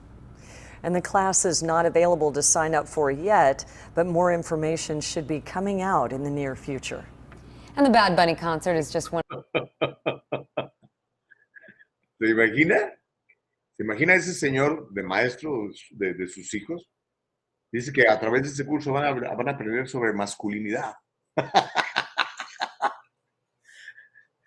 pues que aprendas de masculinidad con su papá, ¿no? Mire, mi hijo, así es un hombre. Un hombre responsable, un hombre es trabajador, un hombre provee para su familia. Un hombre es un hombre cabal, ¿no? Pero si creen que el Señor es eso, pues que nadie los detenga, este, pues a pagar para que sus hijos se eduquen, ¿ok? ¿Qué quiere que le diga? A lo mejor soy un anticuado, pero pues yo no necesito ir a la universidad para que me enseñen masculinidad, ¿verdad? Pues yo veo a mi papá que se levanta muy temprano, mi papá que yo tengo el privilegio de todavía gozar, eh, se levantaba tempranísimo, trabajaba dos chambas, eh, proveyó para su familia, eh, compró su terreno, edificó su propia casa, yo todo, yo todo eso lo vi, ¿verdad? criaba cerdos para mantenernos con un, buen estatus, ¿verdad? Para que pudiéramos ir a, a, buenas escuelas, para que yo pudiera ir a la universidad, mi hermana ir a la universidad, ¿no? Mi mamá trabajaba también mucho, muchísimo. Eh, como ya le he contado aquí, mis, mis papás este, eran prácticamente eh, analfabetos cuando me tuvieron, pero fueron, mientras nos criaban, fueron estudiando. Estudiaban en la nocturna, como dicen en México, ¿no? Mi mamá hasta se graduó de enfermería, ¿no? Y, mi papá me enseñó a ser un hombre. Yo no necesito que el señor nos enseñe masculinidad increíble, ¿no? Y el maestro que, que, van a tener, imagínense ese señor que estaba ahí hablando. Pero eso está pasando hoy en día en nuestras universidades. ¿Por qué? Pues porque usted lo ha permitido. ¿no? Porque, eh, por ejemplo, en el caso de UC San Diego, pues, es una universidad estatal que vive de fondos estatales, de los impuestos que la gente paga. ¿no? Pero bueno, yo quisiera, y tenemos una, ¿sabía usted que tenemos una carencia brutal de médicos? Estamos trayendo médicos de, de, de, Irán, de, la India, de Pakistán. ¿Por qué no? ¿Por qué sus por qué sus hijos no estudian medicina, por ejemplo, ¿no? En lugar de estudiar un curso sobre ese señor. Pero en fin, a lo mejor, como le digo, soy demasiado anticuado. Yo creo que un hombre es un hombre, o sea, ¿verdad? Un hombre bien vestido pues, se viste así. Aunque ahora los hombres bien vestidos se visten con uñas de colores y con faldas y cosas así, ¿no? Eso es lo que está proponiendo el señor este que van a estudiar en la Universidad de San Diego.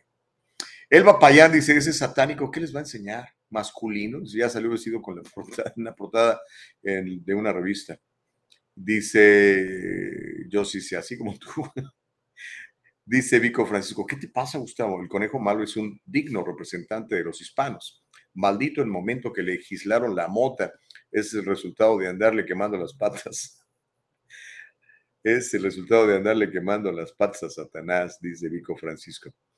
A Consuelo Urbano dice, la universidad está destinada a la enseñanza superior y especializada. Pues sí, mira, vas a aprender ahora. Eh, Miriam dice, el contenido de lo que dice, que compone y canta este hombre es basura. Dice Mike, qué estúpida esta universidad. ¿Acaso no han escuchado bien las letras de ese demonio? Qué barbaridad. No cabe duda que hoy en día lo malo lo llaman bueno y lo bueno lo ignoran. Otro vendido, dice Myron, ya su alma no le pertenece, puro, pura pelotece pelotece, no sé, pero bueno. Ah, dice Francisco Josefina, estoy de acuerdo contigo, México se escribe con X y no con J, pero no me digas que soy mexicano y me hace falta de respeto que los centroamericanos lo escriban con J. Y los españoles también lo escriben con J. Consuelo Urbano dice, para saber sobre Batman y sobre necesitan ir a Google, no tienen que hacerlo en la universidad y pagar tanto dinero. dice, jaja, artista, regalado se me hace caro, dice Elba Rapayán. Dice Homero, este de Bad Bunny ya nos sorprende. Dice, sí, pues si personas que se suponían son inteligentes votaron por Donald Trump, ya nada me sorprende, dice Homero. Dice Facebook User, pésimo, nuestros hijos aprendiendo tonterías. Bueno, Sally Tello dice, cosas como esta me confirman que la universidad ya no es el camino. Reyes Gallardo dice, los padres no deben permitirlo, pero también recuerde que estamos en el 2022. No, si usted quiere estudiar eso, pues estudie. De hecho, hoy hay cualquier cantidad de eh, clases raras donde sus hijos se gradúan de Gender Studies, Chicano Studies, Women Studies, Dance Studies, uh, un montón de studies que, ¿verdad? que no hay ni chamba, ¿verdad? Pero eso sí, puede trabajar enseñando lo mismo que usted aprendió. Digo, si hay trabajo. Claudia Valencia dice, qué vergüenza de maestro y los que están de acuerdo en aprobar y quieren acomparar esas tonterías de ese conejo ridículo a la educación universitaria. Los padres no deben permitirlo. En fin, bueno, este, dice Alex Vidal, y tiene un puntazo, Alex dice, el problema es que también muchos padres de familia son muy mal ejemplo de masculinidad. Golpean a sus esposas, dejan hijos regados, alcohólicos, estafadores, etcétera. Tienes toda la razón, Alex Vidal. Necesitamos hoy más que nunca verdaderos hombres pero nos acusan de tóxicos, de masculinidad tóxica. Pues, ¿qué es eso, hombre? Ah, ok, estamos listas ya con, con, con Ceci. Vamos con Ceci. Ceci tiene un puntazo el día de hoy que platicar. Ceci Iglesias de The Parent Union, como de costumbre, siempre comprometida con traerle a usted información. Mire, el estado de California ha detenido los reportes sobre los, avances de nuestros hijos en materia de eh, ciencias, matemáticas, inglés. ¿Por qué? ¿Por qué lo están deteniendo? ¿Qué es lo que está pasando? ¿Por qué no nos informan cuánto avanzaron nuestros hijos en la educación pública en este último año? Pues podemos eh, ya enlazarnos con Ceci. ¿Sí está lista Ceci? Ahí está Ceci, claro. Y además con su bufanda color amarillo eh, para la defensa de que los papás estemos enterados de qué pasa con la educación de nuestros hijos. Ceci, ¿cómo te va? Muy buenos días. Muy buenos días, gracias a ustedes. aquí escuchando lo que están compartiendo y lo que pasa en las universidades. Lamentablemente. ¿Vas a el de Bad Bunny en UC San Diego? no, no, no, es, es algo como dijo, se me hace la señora Burbano, que dijo que me, hay que buscarlo en YouTube, porque es algo que es muy, para mí es algo muy increíble que lo quieran enseñar en la escuela usando nuestros fondos porque lo que están haciendo es con nuestro dinero, ellos, a ellos les pagan a los profesores y muchos también pues con los que reciben becas y todo, pues son cosas de que le hacen la, lo, el financial aid y el financial aid usted sabe que viene de nosotros, los contribuyentes de impuestos. So, uh, lamentablemente ellos hacen lo que quieren con nuestros hijos cuando van a la universidad. Por eso hay que empezar desde ahorita, que, que estén en las escuelas del kinder al 12, involucrarnos con nuestros hijos y también hablar con los maestros, con los, con los, directores de las escuelas, también con los ah, electos de las, las mesas de distrito escolar, que uh, pongan énfasis en la lectura, las matemáticas, la ciencia y, uh, y, el inglés. Y es algo que no están haciendo y por eso lo que, lo que les quiero comentar hoy es que el Estado, California Department of Education, de, de Educación, ellos lo que hacen cada año, ah, les hacen, ustedes saben, les hacen como exámenes para ver cómo van progresando en lo que van a, captando y reteniendo y, entendiendo de la matemática, inglés y la lectura y las ciencias. So, esos exámenes se los hacen en el spring, como en la, primavera, como en de, febrero a, abril, están haciendo esos exámenes para ver cómo, cuánto han recibido el, en el año, ¿no? Cuánto, cuánto, han entendido. Y, esos, y estos resultados los dan como al principio, cuando empieza el, el, año escolar, para que así los distritos, los maestros, los directores sepan cómo ayudarle a sus hijos, cómo invertir el dinero que se aprobó en julio para el, próximo año escolar. Pero ahorita, como ustedes saben, es el 2022 y uh, y este, el 2022 y empiezan las elecciones, ¿verdad? Estamos a la media campaña. Y uh, una de las cosas que me gustaría compartir es uh, un artículo aquí que dice uh, que el, el Estado delays, que atrasa los resultados que, que, publica. Y es una, una organización que se llama EdSource. Ellos lo que hacen es, ellos dan información sobre la educación aquí en California y ellos le han pedido al Estado que, los, que estos, estos resultados los den ahorita. Pero el Estado, como Tony Thurman, que es el que está ahorita, es el, el superintendente de, instrucción pública, ah, está en plena campaña. Él no quiere verse mal, que, que los resultados en vez de, en vez de ah, subir han bajado. ¿Y por qué bajaron? Porque en los últimos dos años, eh, si recuerda Gustavo, pues cerraron las, las escuelas y hicieron todo, lo que, querían hacer con nuestra comunidad y lamentablemente se, se, se nota en, en, los resultados de nuestros hijos, pero ellos no lo quieren dar ah, pues en escrito, ¿no? Porque si no se van a ver mal. Y, y- y saben que las, las personas que están corriendo contra ellos, e- ese es el, el tema que llevan para decir, sabes que nuestros hijos, especialmente en la comunidad latina, merecen más, merecen ah, mejor instrucción pública, merecen que se les dé lo- lo- los recursos para que avancen. Y lo que dice aquí en, este, ah, en, este artículo es que el, el 70% de los estudiantes, porque en el Smarter Balance, es una, un, una link con, con ah, California, el Departamento de Educación de California, se llama Smarter Balance, el dashboard. Allí van a ver, tienen, tienen como tres diferentes categor- categorías. Una es que, ok, meets, que llega, pues, está al, al nivel, ¿no? Y el otro es a almost meets, que casi va a llegar a, a, a donde tiene que estar. Y el otro y el otro es does not meet, que no, que no llega. Y, y esas, y el, el, el does not meet y almost meets es el 70% de los estudiantes. Y eso es algo que es muy, es muy triste, porque hay, ustedes saben, hay tanto dinero, miles de millones de dólares que se invierten en la educación pública del kinder al 12. Y ellos siempre usan estas, estas, esas excusas que no sea que, que no hay dinero, que no hay dinero, pero sí hay dinero, pero como siempre les digo que es la eh, que es la prioridad que no está en las uniones de maestros, porque ellos ellos se van a ver mal, no nada más el superintendente se mira mal, pero las uniones de maestros que apoyan las campañas de estos demócratas, como dice ah, Gustavo, ah, y van a ver que todas las personas que están al nivel del Estado, todo es todo ah, posición al nivel del Estado es- está controlado por demócratas, porque ellos quieren seguir a- engañan- engañando al, público que, oh, pobre, pobre de nuestros niños latinos que están en comunidades que no tienen recursos y por eso es que no les llega de- tanto dinero, pero les llega más dinero a los vecindarios y a los distritos que tienen niños ah, más pobres y son comunidades más pobres tienen, y les llega más dinero público que en, las, en las comunidades que hay más dinero porque son afluentes, que son personas que son de, de altos recursos. Y entonces no, deje, no se deje engañar que, la, que digan que no hay dinero porque no llega a la comunidad pobre. Hay mucho más dinero en nuestras comunidades.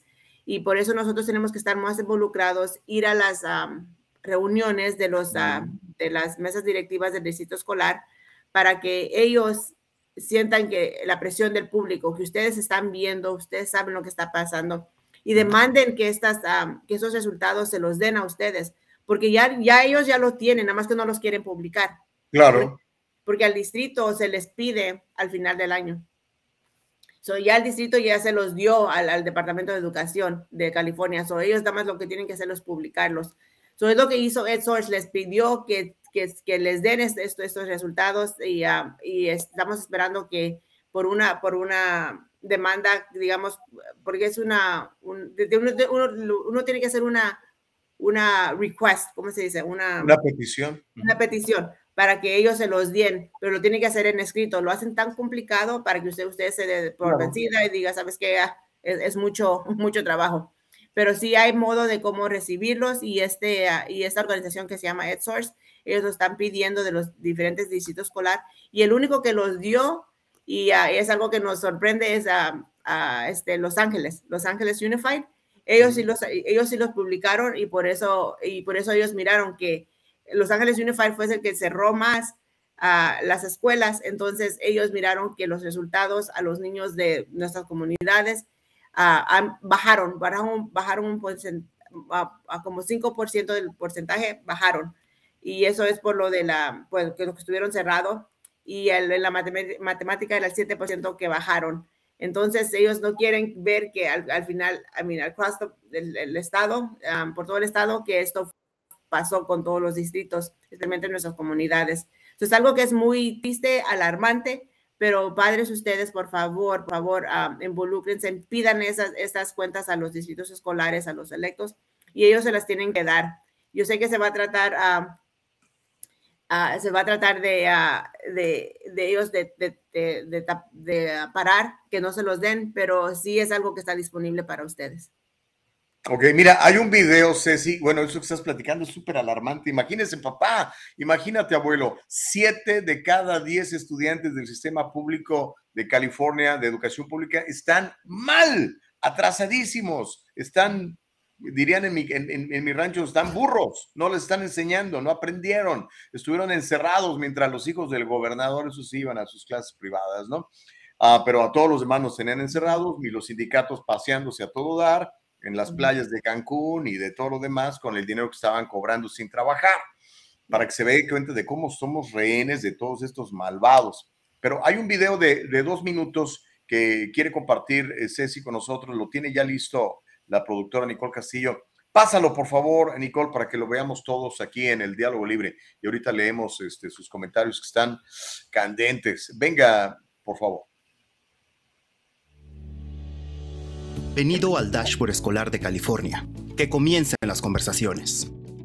¿Cuántos estudiantes se graduaron a tiempo en la escuela preparatoria de mi hijo? ¿Están los estudiantes aprendiendo lo que necesitan en inglés y matemáticas? ¿Qué está haciendo nuestro distrito para lograr que más padres de familias participen? Escuché que se suspendieron menos estudiantes en el año pasado, ¿es cierto? El Dashboard Escolar de California es el lugar donde usted puede obtener más información sobre cada una de estas preguntas y más. El dashboard nos ayuda a todos, a padres, familias, estudiantes, maestros, a ver qué tan bien están nuestras escuelas y estudiantes y dónde se necesita mejorar. Piensen en el dashboard como el tema principal de conversación. La información nos ayuda a platicar entre nosotros con los maestros y líderes escolares sobre lo que realmente está sucediendo en nuestras escuelas. Nos ayuda a pensar qué preguntas adicionales queremos hacer y dónde encontrar esas respuestas. ¿Qué programas funcionan bien en nuestro distrito? ¿A qué se está haciendo para ayudar a los estudiantes que se están quedando atrás? ¿O qué escuelas necesitan más atención? Correcto. El dashboard proporciona información para conversaciones más informadas para una mejor planificación y mejores resultados para los niños. Además, es una manera importante de responsabilizar a nuestras escuelas. Para ver si están progresando con el tiempo. Sí, porque todos tenemos interés en el éxito de nuestras escuelas locales. Eso parece pedir mucho. Es, pero el éxito futuro de nuestros niños y nuestro estado depende de que tan bien estén nuestras escuelas. Todo comienza con buscar sus escuelas y aprender más. Así que comiencen a buscar. Y que empiecen las conversaciones. Usted puede encontrar más información sobre el Dashboard Escolar de California en www.ca.schooldashboard.org. Este video fue producido por la Fundación de los Californianos dedicados a la educación para el Departamento de Educación de California. Bueno, ahí está, ¿no? Sí, la información y como lo miran, está en el propio sitio de ellos, de California Department of Education. So, no es algo que les estamos inventando, es algo que ellos, como dice Gustavo, siempre hablan bien y dicen lo que tienen que decir, pero lamentablemente al último no, no dan las, ah, no, no, rinden las cuentas. Pero eso, vayan aquí a la California Department of Education con el dashboard. No sé si podemos poner el link aquí en el, en aquí con ellos para que lo, ellos lo busquen y es algo que podemos hacer juntos. Como dice aquí el video, es, es, tiempo que nosotros empecemos a hacer esas preguntas y hablar con nuestras escuelas para ver qué es lo que están proveyendo para nuestros hijos. Por favor, involúcrese, involúcrese en la educación de sus hijos, de sus nietos. Eh, mire, ahí está el teléfono de, de Ceci. Ceci tiene esta organización que se llama Parent Union le va a informar sobre sus derechos, le va a decir qué es lo que puede hacer, qué es lo que debe de hacer, qué formas hay que llenar, pero involúcrese, porque si no, créanmelo, estos miles y miles de de millones de dólares que se desperdician, se tiran de nuestros impuestos para una presunta educación pública que resulta un desastre, se lo gastan, mire, le voy a decir entre quién se lo gastan, entre los políticos, entre las autoridades escolares y los sindicatos de maestros. Son una mafia. Estos tres organismos son una mafia que tiene a nuestros hijos bien tontos, bien atrasados, eh, con una educación malísima, donde además les están metiendo cosas que usted y yo sabemos que no convienen, y en lugar de que aprendan lo que deben de aprender, lo correcto, lo que les va a sacar adelante, lo que les va a servir en la vida. Así que por favor, involúcrese, involúcrese, involúcrese. Y Ceci, no puedo más que darte las gracias que que siempre le entras al toro y nos traes esta información que nuestra gente necesita conocer, Cecilia. Gracias. Sí, no, y ah, gracias a ustedes por ah, darme esta oportunidad. Y ah, también les quiero que pongan algo en su calendario. El 13 de octubre, si viven aquí en Santana, en Orange County, en Anaheim, si nos pueden acompañar al Parent Union de las 6 a las 8, con una, vamos a tener una, un evento, una conferencia para dar información a los padres qué derechos tienen a ustedes, como a información como les dimos aquí y también a cómo ver sus opciones de escuelas y también aprender de los currículum que le están enseñando a sus hijos en sus clases. Entonces, si pueden marcar su calendario el 13 de octubre de 6 a 8 aquí en Santana, en, aquí en la escuela Vista Charter aquí en Santana. Después de darles, les, paso la información, tal vez mañana en un chat le pongo la información de, cómo la dirección para que ustedes nos puedan acompañar.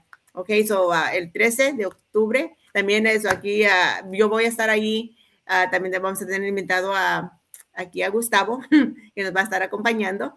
Y eso ahí, ahí nos pueden conocer en persona. Ok, so, muchas gracias por darme esta oportunidad, Gustavo. Y padres, por favor, involúcrense si tienen cualquier pregunta, por favor, contáctenme y yo estoy aquí para servirles. Por supuesto, y muchas gracias, Ceci, el 13 de octubre de 6 a 8. De hecho, eh, más adelante, cuando tengas un, un tiempecito, si ya produjeron un, un, flyer, un volante, algún tipo de información, mándamela y le voy a pedir a, a, Nicole que la incluya en las pausas que hagamos aquí y obviamente lo voy a distribuir también en mis redes sociales. Muchas gracias. Ceci, gracias, eh, que Dios los bendiga. Bendiciones Bueno, eh, ya nos pasamos del tiempo, pero mire, hoy entramos tarde, así que déjeme nada más leer los últimos mensajes porque el chat está muy movido, este, hay algunos este, ataques personales ahí entre ustedes. Eh, no se ataquen personalmente, o sea, ataquen sus puntos de vista, pero no personalmente. O sea, si tú eres demócrata, pues atácame como conservador, pero no ataques mi, no sé, mi, mi persona, ¿no? Yo, digo, ¿por qué nos descalificamos? No, no, no creo que nos vaya a llevar a nada bueno. Ya ve lo que pasó con este señor, este, este blanco borracho que atropelló a un jovencito de 18 años nada más porque era conservador. Lo atropelló con su carro, imagínense, terrible. Sally Tello dice, ¿y no hay clases para adultos? Aquí en la echada hay algunos caballeros que les falta educación. Completamente de acuerdo contigo, Sally, por favor, hombre, acuérdense que, que este, hay que mostrar nuestra, pues lo que tenemos, ¿no? En el alma, de la abundancia, el corazón habla la boca, dice la palabra de Dios. Francisco Ramírez dice, pues ¿dónde y cuándo? Ah, es ya, ya se están retando a los golpes. ¿Qué pasó, Francisco? Por favor, mejor pon tus risas, pon ja, ja, ja, ja, y, y mantengámoslo de ese tamaño, Francisco, por favor. Dice Marco de León, si estuvieras enfrente de mí, me dijeras, son, bueno, ok, ya andan ahí retando. Tranquilos, hombre, por favor. Josefina Chávez dice, ay, eh, bueno, eh, Marco y, este, y Francisco ahí están enganchados en una conversación eh, un tanto este, peligrosa. Bájenle, bájenle, por favor, hombre.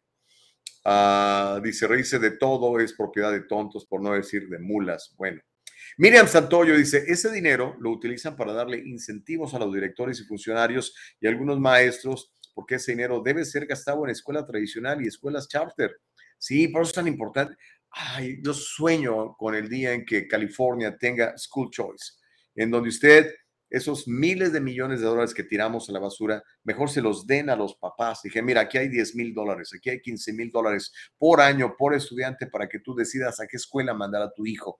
De esa manera, las escuelas se van a preocupar por tener los mejores maestros, los mejores cursos, las mejores clases. Va a haber competencia. Hoy en día somos rehenes del gobierno y de los sindicatos de maestros que deciden qué hacer con ese dinero y sobre todo enseñarle tonteras a nuestros hijos en las escuelas. Dice Francisco, ja, ja, ja, y se escribe himno nacional, claro, ja, ja. Eh, Francisco Ramírez dice, la educación está tan echada a perder que Trump puso una universidad. ¿Qué tiene que ver Trump en la educación eh, escolar de California, Francisco? Dice, ¿qué van a aprender? Cómo estafar a sus focas o cómo robar al IRS o cómo ser insurrecto. ¿Qué iban a aprender? Ay, Francisco, creo que tienes un serio problema con, con el 45. Eh, dice Josefina Francisco, mi nombre es un nombre propio y se escribe también con J al principio y así como himno nacional. Sería bueno que trabajaras en tus mayúsculas, usarlas apropiadamente. Bueno. Consuelito dice, se debería invertir más dinero en la educación, crear grupos de tutoría, deporte, ciencias, música, Pues bueno, este, y Mauricio y Marco ahí enganchados con, con Francisco. Ok, ah, ok, miren, ya se me acabó el tiempo. Eh, vamos a hacer una cosa, me quedaron muchas noticias para platicarle. El día de mañana le voy a contar y le voy a mostrar un video de cómo saquean una tienda de, de conveniencia en Filadelfia y no pueden hacer nada las autoridades o no quieren hacer nada. Le voy a platicar cómo Filadelfia se ha convertido en un Los Ángeles, en un San Francisco, en un Chicago, en donde el crimen queda impune. Le voy a presentar quién es el procurador de distrito de Filadelfia, que es un señor Walk, tipo George Gascon. También él fue patrocinado por George Soros. También le voy a contar cómo Filadelfia se ha convertido en una de las ciudades más violentas del país. También le voy a platicar cómo una anciana, una persona de 84 años que estaba manifestándose tranquilamente en favor de la vida, recibió un disparo por la espalda. ¿Puede usted creer eso? Le voy a contar eso. Le voy a contar cómo en la Fuerza Aérea están promoviendo el lenguaje inclusivo, neutral de género no quieren que digan mamá o papá en la Fuerza Aérea de los Estados Unidos. También le voy a contar cómo la comunidad se ha volcado en favor de este católico activista que ha sido hostigado por el FBI. Eso y muchas cosas más se las voy a tener el día de mañana en el diálogo libre. También le voy a contar una investigación de un periódico muy serio que se llama The Daily Wire. Hay un nuevo estudio que revela cómo hay rastros de COVID en ah, las inyecciones eh, que le han puesto a la gente y cómo han sido encontrados estos rastros de, del COVID en la leche materna que las mamás le están dando a sus bebés lactantes. Asústame, Panteón. Eso va a ser el día de mañana. Por lo pronto le doy gracias a Dios por la oportunidad, de poderle servir. Le doy gracias a ustedes por sus comentarios. Les pido que mantengan la cordura, y este, no se descalifiquen, hombre, defiendan sus puntos de vista liberales eh, o conservadores, pero mantengan la cordura, ¿ok? Casey Morales dice, gracias por la noticia, retengamos lo bueno y desechemos lo malo. Bendecido día, gracias Casey. Mando un abrazo a ti y a tu esposo. Eh, dice Norma, lo que sale por tu boca es lo que tienes en el corazón. Sí, ahí está, lo dice la, la palabra de Dios. Dice Norma, es una lástima, dice, la información de este programa es oro y unos aprovechando para soltar sus frustraciones. Pues sí, hombre. En fin, bueno, em, dice Miriam Santoyo, gracias Ceci por tu aportación a esta comunidad del diálogo libre. Así alegramos a otros padres. Ok, bueno, nos encontramos mañana. Gracias Nicole Castillo por tu trabajo, por todo el trabajo que le pones. Eh, mañana nos encontraremos. La producción es de Ejecutivas de Eva Castillo. Muchas gracias. Mañana de nueva cuenta a las 7. ¿okay? Y hoy a las 12 nos vemos en el Triunfo Financiero. No vais a, dejar de vernos. Vamos a aprender sobre finanzas todos. ¿ok? Bendiciones. Los amo. Si no conocen a Jesucristo, búsquenlo. Lo van a encontrar y van a obtener un cambio, pero dramático para bien en su vida. Bendiciones para todos. Gracias. El diálogo libre está en vivo desde Facebook y YouTube. Si te lo perdiste o quieres volverlo a escuchar, entra a nuestra página de internet www.eldialogolibre.com. Todo el programa con